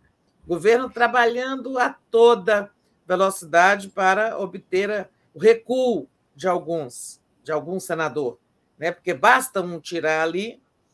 Não, é, eles precisam tirar dois, né? Para inviabilizar a CPI ficar com 26. É, mas o Randolph também está correndo para obter é, mais uma, 29 ou 30, né, de modo a ter segurança contra os eventuais recuos obtidos pelo governo. Vamos ver. Isso. O requerimento vai ser apresentado, e aí a gente pensa, pergunta, né? Ó, hoje são, é, hoje são 28, né? Dia 28 de junho. É, e o mês está acabando. O Congresso vai entrar em recesso por aí, aí no começo de julho. Mas é, a gente espera, né? Acho que temos que fazer esse apelo aí, ó, internautas. É, todo mundo podia bombardear lá o, a presidência do Senado, o e-mail da presidência do Senado, com é, pedidos para que ele autorize, ele, Pacheco, presidente do Senado autorize logo a instalação da CPI depois que o Randolph apresentar hoje o requerimento. Parece que o Renan, que pediu uma licença aí para cuidar lá dos assuntos dele no Alagoas, já falou que reassume o mandato e vai com tudo para essa CPI, né, fazer ali aquela dobradinha com o Randolph. É, e tem outros senadores que também não precisarão disputar a eleição, né? é, e que são, são atuantes e vão estar, é, poderão estar nessa CPI, né? porque a coisa é muito feia. É, esse escândalo é muito feio, porque é com dinheiro do Ministério da Educação, né, dinheiro da área que mais precisa de recursos no Brasil. Eu não sei quem mais precisa, se é educação a saúde, mas é, para o futuro a educação é, conta demais. É, e, e, uma corrupção ali escandalosa. É, achaque, achaques a prefeitos pedindo até barra de ouro, né? quilo de ouro. É, e o Bolsonaro, é, o ministro disse naquele vídeo que ia atender os prefeitos que viessem através dos pastores, sobretudo daquele pastor. É, é me deu o branco do nome dele, é, mas que o, é, ele. Pastor Ariovaldo? Ario, é, é, é, não, Ariovaldo, peraí. É, eu vou. É eu vou achar aqui. É não é Ariovaldo, Ariovaldo, não. Peraí, gente. Calma aí, que eu falei besteira. Mas vai falando, Tereza, vou assistir é. o nome dele. Então, o, o, Bolsonaro teria pedido que ele atendesse é, pedidos chegados através deste pastor, né? É, então, depois vimos o Bolsonaro avisando o ex-ministro de que ia haver uma é, operação da Polícia Federal. Aliás, agora o segundo ponto. Então, CPI. Arilton. Arilton. Arilton, Arilton de Moura. Né? Isso. Então, esse pastor aí é o chefe do esquema. Né? É, e, e não bastasse isso, então, como é que essa CPI não sai? Tem as evidências de interferência do Bolsonaro. Né? Aí já é outro departamento criminal, porém na justiça. Né? Ontem, a ministra Carmen Lúcia pediu ao procurador-geral que se manifeste sobre o pedido do líder do PT na Câmara, Reginaldo Lopes, para que, desculpem, solucei, é, seja aberta uma investigação sobre a interferência do Bolsonaro né, na coisa. Ó, é, eu vou tirar o soluço, sabe? Vocês conhecem essa técnica de tirar o soluço? Bebendo água. água aqui pela boquinha errada do copo, tá? Mas parece que eu parei. É, mas é infalível. Você vai tomar água, ver se aqui, aqui. Aí você tem que abaixar a cabeça, mas é infalível. Até já parou. Ó. Nossa, crise de soluço ao, ao vivo, essa. Mas sabe por quê? Porque eu fui reprimir o espirro, né? Ah, fui reprimir é, o espirro, ele virou soluço. Mas olha só, é, então, o Reginaldo pediu um processo contra uma ação criminal contra o Bolsonaro por ter avisado, por ter avisado lá o, o, o, o ex-ministro, conforme aparece na conversa, naquele áudio dele conversando com a filha dele, olha, o presidente me ligou, né? Teve um pressentimento e tal. E isso é crime grave, gente, é obstruir a justiça, é tentar obstruir a justiça, tentar sabotar uma investigação. Eu aviso porque ele limpa a casa, né? É, e aí tem também o pedido do juiz, é, o juiz da vara federal, é, que devolveu o processo para o Supremo, dizendo: olha, agora tem um presidente envolvido, porque ele foi citado aí, apareceu como tendo é, avisado a, o investigado de que haveria busca e apreensão na casa dele. Então, isso agora é o Supremo, porque o presidente da República só pode ser investigado pelo Supremo. Agora, vamos ver o que diz o Aras o Aras que tudo faz para proteger o Bolsonaro. Né? Vai ficar muito feio mais uma vez, mas ele parece não se importar. Se ele disser não, devolve o processo para a primeira instância, o presidente está fora, não tem investigação nenhuma. O presidente não fez nada, né? nada, só ligou e avisou que teve um pressentimento que ia haver uma busca e apreensão. Né? E o mesmo tem que ser. E, e esse, essas denúncias incluem, alcançam o ministro da Justiça, Anderson Torres, que no dia 9 de junho estava com Bolsonaro nos Estados Unidos quando o Bolsonaro ligou para o ex-ministro Milton Ribeiro. Logo, ele, chefe da Polícia Federal, é suspeitíssimo de ser a fonte que informou o Bolsonaro e o Bolsonaro informou Milton Ribeiro. Ora, ora, ora, está na cara, né? Então, por tudo isso, né, a CPI tende a sair e vamos ter esses desdobramentos também judiciais. Né? Quando é que o Aras vai abandonar o Bolsonaro, hein? Né? e vai passar a agir como procurador-geral da República e não como procurador do Bolsonaro.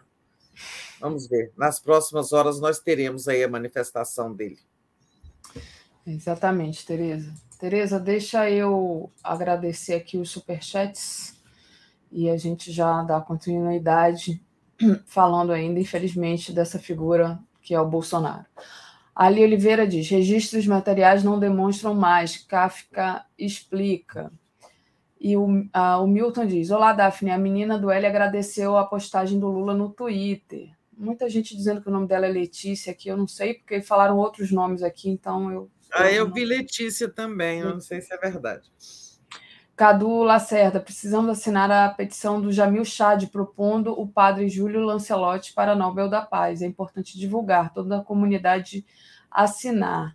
É ah, importante mesmo. A gente tem que descobrir o link. Depois eu vou descobrir o link, Cadu. Vou procurar para amanhã eu coloco aqui. É, no, no, no, blog do, Jair, do Jamil Chad tem. Tem uma matéria lá sobre isso e tem. É, acho que tem lá o link é, onde é que se assina. Eu passei rapidamente por essa matéria. É, então, amanhã eu vou colocar o link aqui para vocês com mais calma, mas é, não vou esquecer, não. E é, eu acho que são esses. Tereza, e aí é, queria falar sobre mais investigações além dessa, né, do, do, do, da CPI, enfim, contra o Bolsonaro, né?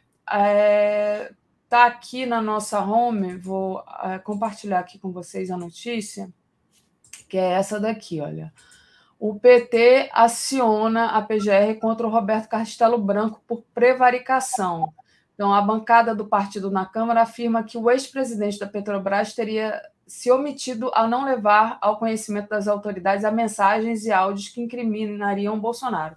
Ele disse, né, ele falou que tinha essas mensagens, mas não mostrou o celular, não, não liberou o celular. E parece que você me mandou aqui que o Randolph também, né, é, pediu essa investigação do Roberto Castelo Branco, ex-presidente da Petrobras. Então, passo para você, Tereza, tá? Que faz para o Bolsonaro, hein? É, pois é, só para concluir aí como esse governo está parecendo pau de galinheiro, né? Então, vocês sabem, né? Pau de galinheiro, né? Como é que fica, né? Você não conhece essa expressão, não, Daphne? Conheço, conheço sim. Está sujíssimo, então, digamos assim. Sujíssimo. Ah, o Paulo Galinheiro. Então, essa aí é porque esse Roberto Castelo Branco, né, para quem não acompanhou, é, ele disse aí, num evento de mercado, que é, se ele quisesse processar o Bolsonaro, o celular estava cheio de mensagens e coisas que serviriam de, de prova, né, ou evidência, etc. Ora, e ele disse que fez questão de devolver o telefone intacto para a Petrobras quando ele deixou o cargo, foi demitido, né? É, esse aí foi o primeiro presidente da Petrobras da gestão Bolsonaro. Né? Ora, se teve, se tinha indício de crime, ele devolveu intacto o celular e não denunciou, não tomou as providências, prevaricou, né? E todo mundo quer saber o que é que dizia o Bolsonaro nessas mensagens para o presidente da Petrobras. Então é só para completar a lista de crimes do momento, né? Crimes do momento é, porque assim, a coleção é grande, se a gente for começar desde o, desde o início do governo, né? mas a gente fica sempre nos do momento, né? É, mais um que é esse aí. Exatamente, Tereza. Tereza, deixa eu agradecer aqui, opa, deixa eu colocar a gente igual, a Renata Rubim, que enviou aqui um superchat dizendo que é pau de galinheiro, sim. Né? Aliás, a Hilde já falou no Bom Dia de Domingo que o governo Bolsonaro está fedendo. Eu acho que está fedendo pior do que galinheiro. E o Felipe Borges mandou aqui um super sticker para gente, de um gatinho. Que bom, adoro gatinhos. Obrigada, Felipe, por apoiar aqui a mídia progressista. Outro assunto, Tereza, que eu queria tratar com você é a história lá de São Paulo, né? O Lula teve uma conversa com Márcio França e a desistência dele é dada como certa, né? Mas é, não sei. Como é que você está vendo essa questão aí da desistência do Márcio França e esses acordos que estão ainda por realmente se tornarem viáveis? É, eu estava procurando aqui no Jamil Chad na, é, na carta em que ele defende a indicação do Júlio Lancelotti, padre Júlio Lancelotti, mas eu não vi assim uma plataforma indicada para assinantes. Talvez não tenha sido nem criada ainda, né? Essa lista de assinaturas. É, enfim, vamos lá para São Paulo, vamos parar de falar de criminosos. É, o Lula teve um encontro com o Márcio, Márcio França, né? É, a gente já tinha dito aqui que essa semana era prioridade da campanha é, da campanha do ex-presidente Lula resolver esses impasses entre o PT e o PSB pela montagem dos palanques, né?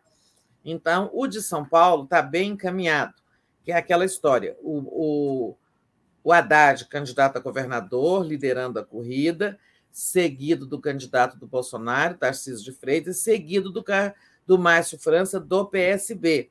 E isso estava criando muita, é, muito constrangimento ali. Como é que o Alckmin fica no dever ético, ético de apoiar o candidato do partido dele, o PSB? Como é que ele fica indo em eventos com o Lula e o Haddad, né? É, se o Márcio França também é candidato a governador e é do PSB? Isso estava mal resolvido lá. Parece que o Márcio França já foi saiu dessa conversa com o Lula, tudo indica, as notícias indicam, que ele saiu das conversas com o Lula, é, já convencido de que o melhor mesmo é ele sair e formarem um palanque único, né? Haddad para o governo, Lula presidente, Haddad para o governo de São Paulo e ele, Márcio França, para senador. Né?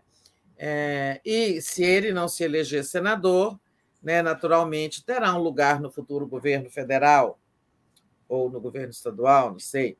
Mas é claro que isso pressupõe que ele não fique ao relento, porque o adversário dele é forte. Né? O adversário dele é o a Datena, né? um apresentador popular que estará no palanque do Bolsonaro. Né? É, o palanque do Bolsonaro ali é, com o Tarcísio de Freitas e tendo Datena como candidato ao senador. As coisas estão andando muito lá em São Paulo. Então, o Márcio França pediu foi que ele escolherá o momento de anunciar a renúncia. Né? Então, parece tudo certo, agora faltará apenas este momento é, de ser anunciado. Mas tem outras complicações lá pelo outro lado. Está é, tá correndo a história de que o Gilberto Kassab está disposto a fazer uma aliança com Gilberto Kassab, manda é o cacique do PSD, né? Olha, lembrando, o Lula fez uma aliança lá em Minas com o prefeito Calil do PSD, né? É, aliança que está indo muito bem, Lulil, Lula e Calil, né? Até foram, foi nesse lançamento, nessa que houve aquele episódio lá em Uberlândia, quando jogaram inseticida sobre o ato de Lula e Calil. Né? Bom, mas o Gilberto Kassab é alguém com muita. É um político muito pragmático, o negócio dele não é ideologia, é onde se dá bem e tal, e ele está discutindo uma aliança lá com o Tarcísio de Freitas para indicar o candidato a vice. Né? É, e por falar em vice, né? bom, depois eu falo da vice do, do, do Haddad. É, isso ficaria muito estranho, né? O PSD apoiando o, em aliança com o Lula em Minas e em aliança com o Bolsonaro em, em São Paulo. É, mas, assim, essa é uma conversa que está rolando. E não é de se admirar que isso aconteça. É, não seria bom, né? Acho que o Lula vai ter que ir atrás do Kassab aí, mostrar para ele que essa é uma fria, né? É, eu acho que é uma fria para ele, prejudica é, até a imagem do partido ser tão contraditório, né? Mas está rolando isso. O candidato a vice do Tarcísio de Freitas não seria o próprio Gilberto Kassab, ou poderia ser ele, ou um nome indicado por ele. Né? Agora, a, voltou a se falar muito no âmbito do PT, né, na candidatura da Marina Silva a vice do Haddad. Né? A gente já comentou isso aqui em outro momento é, é, todo um argumento, muitos argumentando, muitas pessoas do PT argumentando que o vice do Haddad devia ser alguém mais de centro e tal, e não assim uma chapa só da esquerda e tal, mas está é, tá prevalecendo o argumento de que a Marina já fez a caminhada dela para o centro, quando ela foi candidata a presidente, que ela dialoga com eleitores também desse espectro ideológico e que ela somaria muito para a candidatura. Mas o fato é que a Marina ainda não teve aquele esperado encontro com Lula. Para ela fazer as pazes de vez com o PT, ela precisa de. É, é preciso sanar isso, né? É, esse encontro que ainda não aconteceu. E depois tem o PSOL dizendo o seguinte: olha, nós fizemos uma federação com o PT, desculpa, com o PSOL. Não, desculpa, falei tudo errado. Tem o PSOL dizendo: fizemos uma federação com a rede, agora estamos casados. Então, para a Marina ser vice do, do Haddad, nós precisamos concordar. Ou, até porque, quem abriu mão de ser candidato a governador para apoiar o Haddad foi o Boulos, do PSOL. Se alguém tem que indicar a candidatura, a vi, a, o candidato ou a candidata a vice do Haddad, é o PSOL. Né? Então, tem lá também, entre eles, PSOL e Rede, essa querela é, tenha esse argumento até faz assim sentido. Quem realmente fez um gesto de desprendimento foi o PSOL, né, ao retirar a candidatura do Boulos. Né? Também está rolando essa conversa, seguiremos acompanhando. Sim. É, Tereza, eu, enquanto você falava, eu coloquei aqui, vou colocar novamente, o link tá, para assinar é, o abaixo assinado para o padre Júlio Lancelotti. Aí eu vou explicar para vocês, ah, vou colocar aqui na tela. É, na hora que eu estava falando, duas pessoas me mandaram. Ah. Uma foi o Marcelo e outra foi a Maria Luísa. Então tá aqui, olha, Padre Júlio Lancelotti para a Novel da Paz, carta de Jamil Chad para a erradicação da fome. Tá aqui o link, eu coloquei aí, e aí também, quem tiver dificuldade de achar, Pode ir na Mas página da BI. Não deu muito para ver, não, Daphne. Põe de novo. Ah, tá. Vou colocar primeiro aqui, ó, então, a página da ABI, se vocês entrarem lá em abi.org.br, tá logo aqui embaixo, tá? Ah, aí, tá. Aí tá, tá, ficou bem, bem orientado. É, é facinho, abi.org.br. E é, também ou se quiser já ir logo direto, que é o link que eu estou colocando aqui para vocês. Vou colocar aqui de novo, já coloquei várias vezes para vocês assinarem. Mas é bem facinho, é só ir lá na página da BI e, e rolar um pouquinho para baixo que vocês acham. É isso, Tereza. E então é, você já falou, né? Aí da, dessa questão eleitoral em São Paulo. É, queria que você falasse é. agora. Diga. Não, tem a do Rio, né? Mas lá no Rio não teve novidades. É, e aí eu queria que você falasse agora do Moro, né? O Moro que teve que sair de São Paulo com o rabo entre as pernas, porque não foi aceito lá o domicílio eleitoral dele, e agora vai lá para onde para a origem dele e está pontuando mais do que o Álvaro Dias, o lavajatista, aquele que era ali seu aliado, né? Pode tomar a vaga, então, do Álvaro Dias para o Senado no Paraná. Então, a gente adora, né? É, porque o Álvaro Dias merece muito isso, sabe? O Álvaro Dias, no passado, até já foi uma pessoa mais progressista, foi direitizando, direitizando, virou um lavajatista, um antilulista, é, sabe? Virou uma pessoa do ódio. É, teve, fez aquela candidatura a presidente, onde foi teve um resultado pífio, e ajudou muito a incensar esse Moro, a levantar a Lava Jato, criar a mística da Lava Jato. Pois é bem feito que agora ele está colhendo. Ele é do Podemos, vai ser candidato a senador, e o Moro é do União Brasil. Ou seja, os dois podem bater chapa e talvez ele ser derrotado pelo Moro.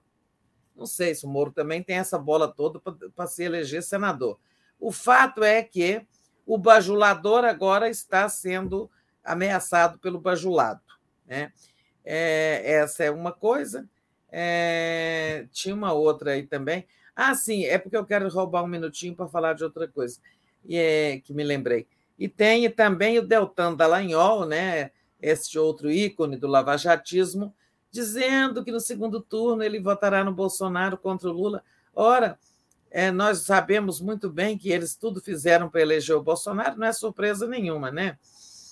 É, e agora, Deltan Dallagnol ser, é, é, ser candidato a deputado federal, nossa, é a confissão, né? Uma das, a segunda maior confissão depois da do Moro de que a Lava Jato tinha objetivos eleitorais. Eles queriam destruir os políticos para ocupar o lugar dos políticos, né? No fundo, é isso que eles sempre quiseram. Mas, Daphne, queria aproveitar esse minuto para falar é, duas coisas. Teve como o Brasil está feio, né? É, na imagem internacional. Ontem foi enterrado aquele líder indígena lá do Mato Grosso do Sul, né? Teve um, mais de duas mil pessoas no sepultamento dele, numa cidade pequena, muita comoção, muita repercussão internacional. Olha, só violência, desrespeito a direitos humanos, é, crime ambiental. Gente, mas a nossa. Nós também estamos um pau de galinheiro lá fora, né? É, isso urge né, virar essa página. É, admoestações de, de novo da ONU sobre desrespeito a direitos humanos no Brasil, todas essas coisas, essas notícias horríveis que nós comentamos. Mas falando em direitos humanos também, é, teve uma notícia muito ruim internacional, né? Me comove muito a vida dessas pessoas que deixam seus países em busca de uma vida melhor, porque, sobretudo aqui na nossa região, na nossa América, né, pessoas que vão tentar a vida nos Estados Unidos é, porque não encontram é, esperança em seus países. Né? E aí, esse caminhão com 46 pessoas imigrantes ilegais entrando nos Estados Unidos, né, morreram asfixiadas, né, 46 pessoas. É, buscando uma oportunidade na vida, devem ter sido, devem ter contratado um coiote, como se chama esses traficantes, que jogou eles num caminhão baú, né? E vazou algum caso ou não tinha é, é, não tinha ventilação, é, morreram todos, né? Eu achei tristíssima essa notícia. Esse negócio de é, como também aquelas mortes no Mediterrâneo daquelas pessoas fugindo da África naquelas balsas, eu acho triste demais aquela, essa fuga de, de, de, de, de pessoas né, em situações precárias. Né? Sim, muito triste, Tereza, muito triste mesmo, né? As pessoas só querem viver né, num, num lugar é, tranquilo, enfim, onde oferecer melhores condições de vida também para os seus filhos, para sua família, muito triste. É, ninguém quer sair se mandando pelo mundo só porque gosta, né? Porque é cigano, não é isso. O, o, o, o Alberto Fernandes, né, presidente da Argentina, a gente comentou isso no Boa Noite ontem. O Brasil, desde, desde que o Bolsonaro virou presidente, nunca mais foi convidado para reuniões do G7. O Lula sempre era, a Dilma sempre era, Bolsonaro nunca foi. O Temer, eu não sei se foi, não me lembro, mas é, tem sempre um convidado que não é dos, é dos países em desenvolvimento, lá é o grupo dos ricos, né? mas ele sempre convida alguém. Quem foi convidado dessa vez foi a Argentina, ou seja, a Argentina é que está falando em nome da América do Sul, ali, da América Latina, ali no, no reunião do G7.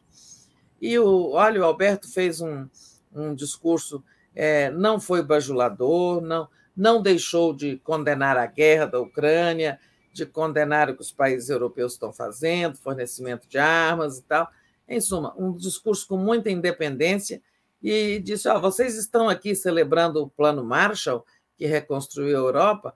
Nós nunca tivemos um lá para a América Latina, tá? mas nós nem estamos pedindo nada, nós só queremos, sabe, que nos permitam é, des, é, desenvolver nossos países, garantir para nossas populações um futuro digno, com mais igualdade, com mais condições de vida e tal, é, e que não interfiram na nossa vida. Né? Em suma, ele fez um discurso muito altivo, muito corajoso, foi lá, convidado pelos ricos, foi lá e falou em nosso nome, nome da América Latina, com muita competência e altivez. E o Brasil, esse papel quase sempre foi do Brasil, não é mais. Palmas para o Alberto Fernandes. Verdade, Tereza. Tereza, deixa eu agradecer aqui ao. É Gilberto Cruvinel diz: pensamento do dia, no Brasil, o lobo não se disfarça de cordeiro, se disfarça de pastor. Boa essa, né? A Lia Oliveira lembra que as, as mensagens podem estar na nuvem do celular lá do ex-presidente da Petrobras Castelo Branco. Nada se perde, vai lá, ela diz. Ah, é verdade. Se eles jogaram fora, mas se pode buscar na nuvem, é verdade. O Mauro Bisbotti é, deu um apoio aqui para gente. Ali Oliveira, chantagemzinha favorável ao campo do bem. Aí eu já me perdi, não sei do que, que ela está falando. E a Maria Livânia Silva diz que o, te, o, link foi criado. Eu assinei ontem, deve estar tá falando também do padre ah, Júlio Lancelotti. Lancelotti é. Tereza, a gente tem é, um minuto aqui. Deixa eu trazer só uma questão aqui rapidamente, que é esse, essa, essa questão da Patrícia Campos Melo, né? Porque ela entrou contra o Bolsonaro e não sei se você viu isso, né? Mas o, é, a justiça disse que não tinha nada, nenhuma insinuação sexual essa questão da Patrícia Campos Melo contra o Bolsonaro, em que ela, é, na verdade, ele ofendeu ela dizendo que ela queria dar o furo, aquela coisa horrorosa que o Bolsonaro disse, né? E tá aí ela tá para tá para perder, então só queria trazer aqui, né? Eu acho que é importante esse posicionamento. A ABI e a FENAGE esperam que o TJ de São Paulo não se dobre ao poder político, né? Então, é, entidades muito justa essa campanha, é muito justa é, essa campanha essa da FENAGE da ABI. É, eu não sei se tem alguma forma de manifestar o apoio à Patrícia Campos Melo né? Estava procurando aí. aqui também. É... Tá aqui, tem uma matéria agora no, no, na, no site da BI, que eu entrei aqui para ver o, o, a coisa do padre Júlio Lancelotti, né? Então, tem uma matéria aqui na home da ABI, quem quiser ir lá, eu não tive tempo de ler, mas eu vi essa notícia uns quatro dias atrás e acabei que eu não trouxe. Então, é importante esse posicionamento principalmente. É, é tem hashtag também, Twitter, é. deve ter algum, algum abaixo assinado ou coisa assim, mas todos localizaremos. É importante, sim, esse seu chamado aí, Daphne, para. Ô, Tereza, vou pedir para o pessoal sair agora e ir lá para o Helene e Mário Vitor, que vão falar do Braga Neto, um vice para apoiar e golpe e apoiar o golpe e evitar o impeachment. Às 11 horas a gente tem o Giro das 11, às 13 horas CPI do MEC, corrupção, põe fim à reeleição com Vinícius Carvalho, é o podcast do Conde. Às 14 horas a gente tem Cannabis. Às 15 horas, Estado de Direito. Às 16 horas, Observatório das Eleições com Fernando Horta. Às 17 horas, Tábula de Fim de Tarde, Meia Educação. Às 18h30, a Tereza volta no Boa Noite 247. Às 22 horas, o dia em 20 minutos. E às 23 horas, a live do Conde. Então, não esquece de deixar o like e ir lá para Helena e Mário Vitor. Obrigada, Tereza. Isso mesmo. Bom dia, Daphne. Bom dia, comunidade. Bom dia.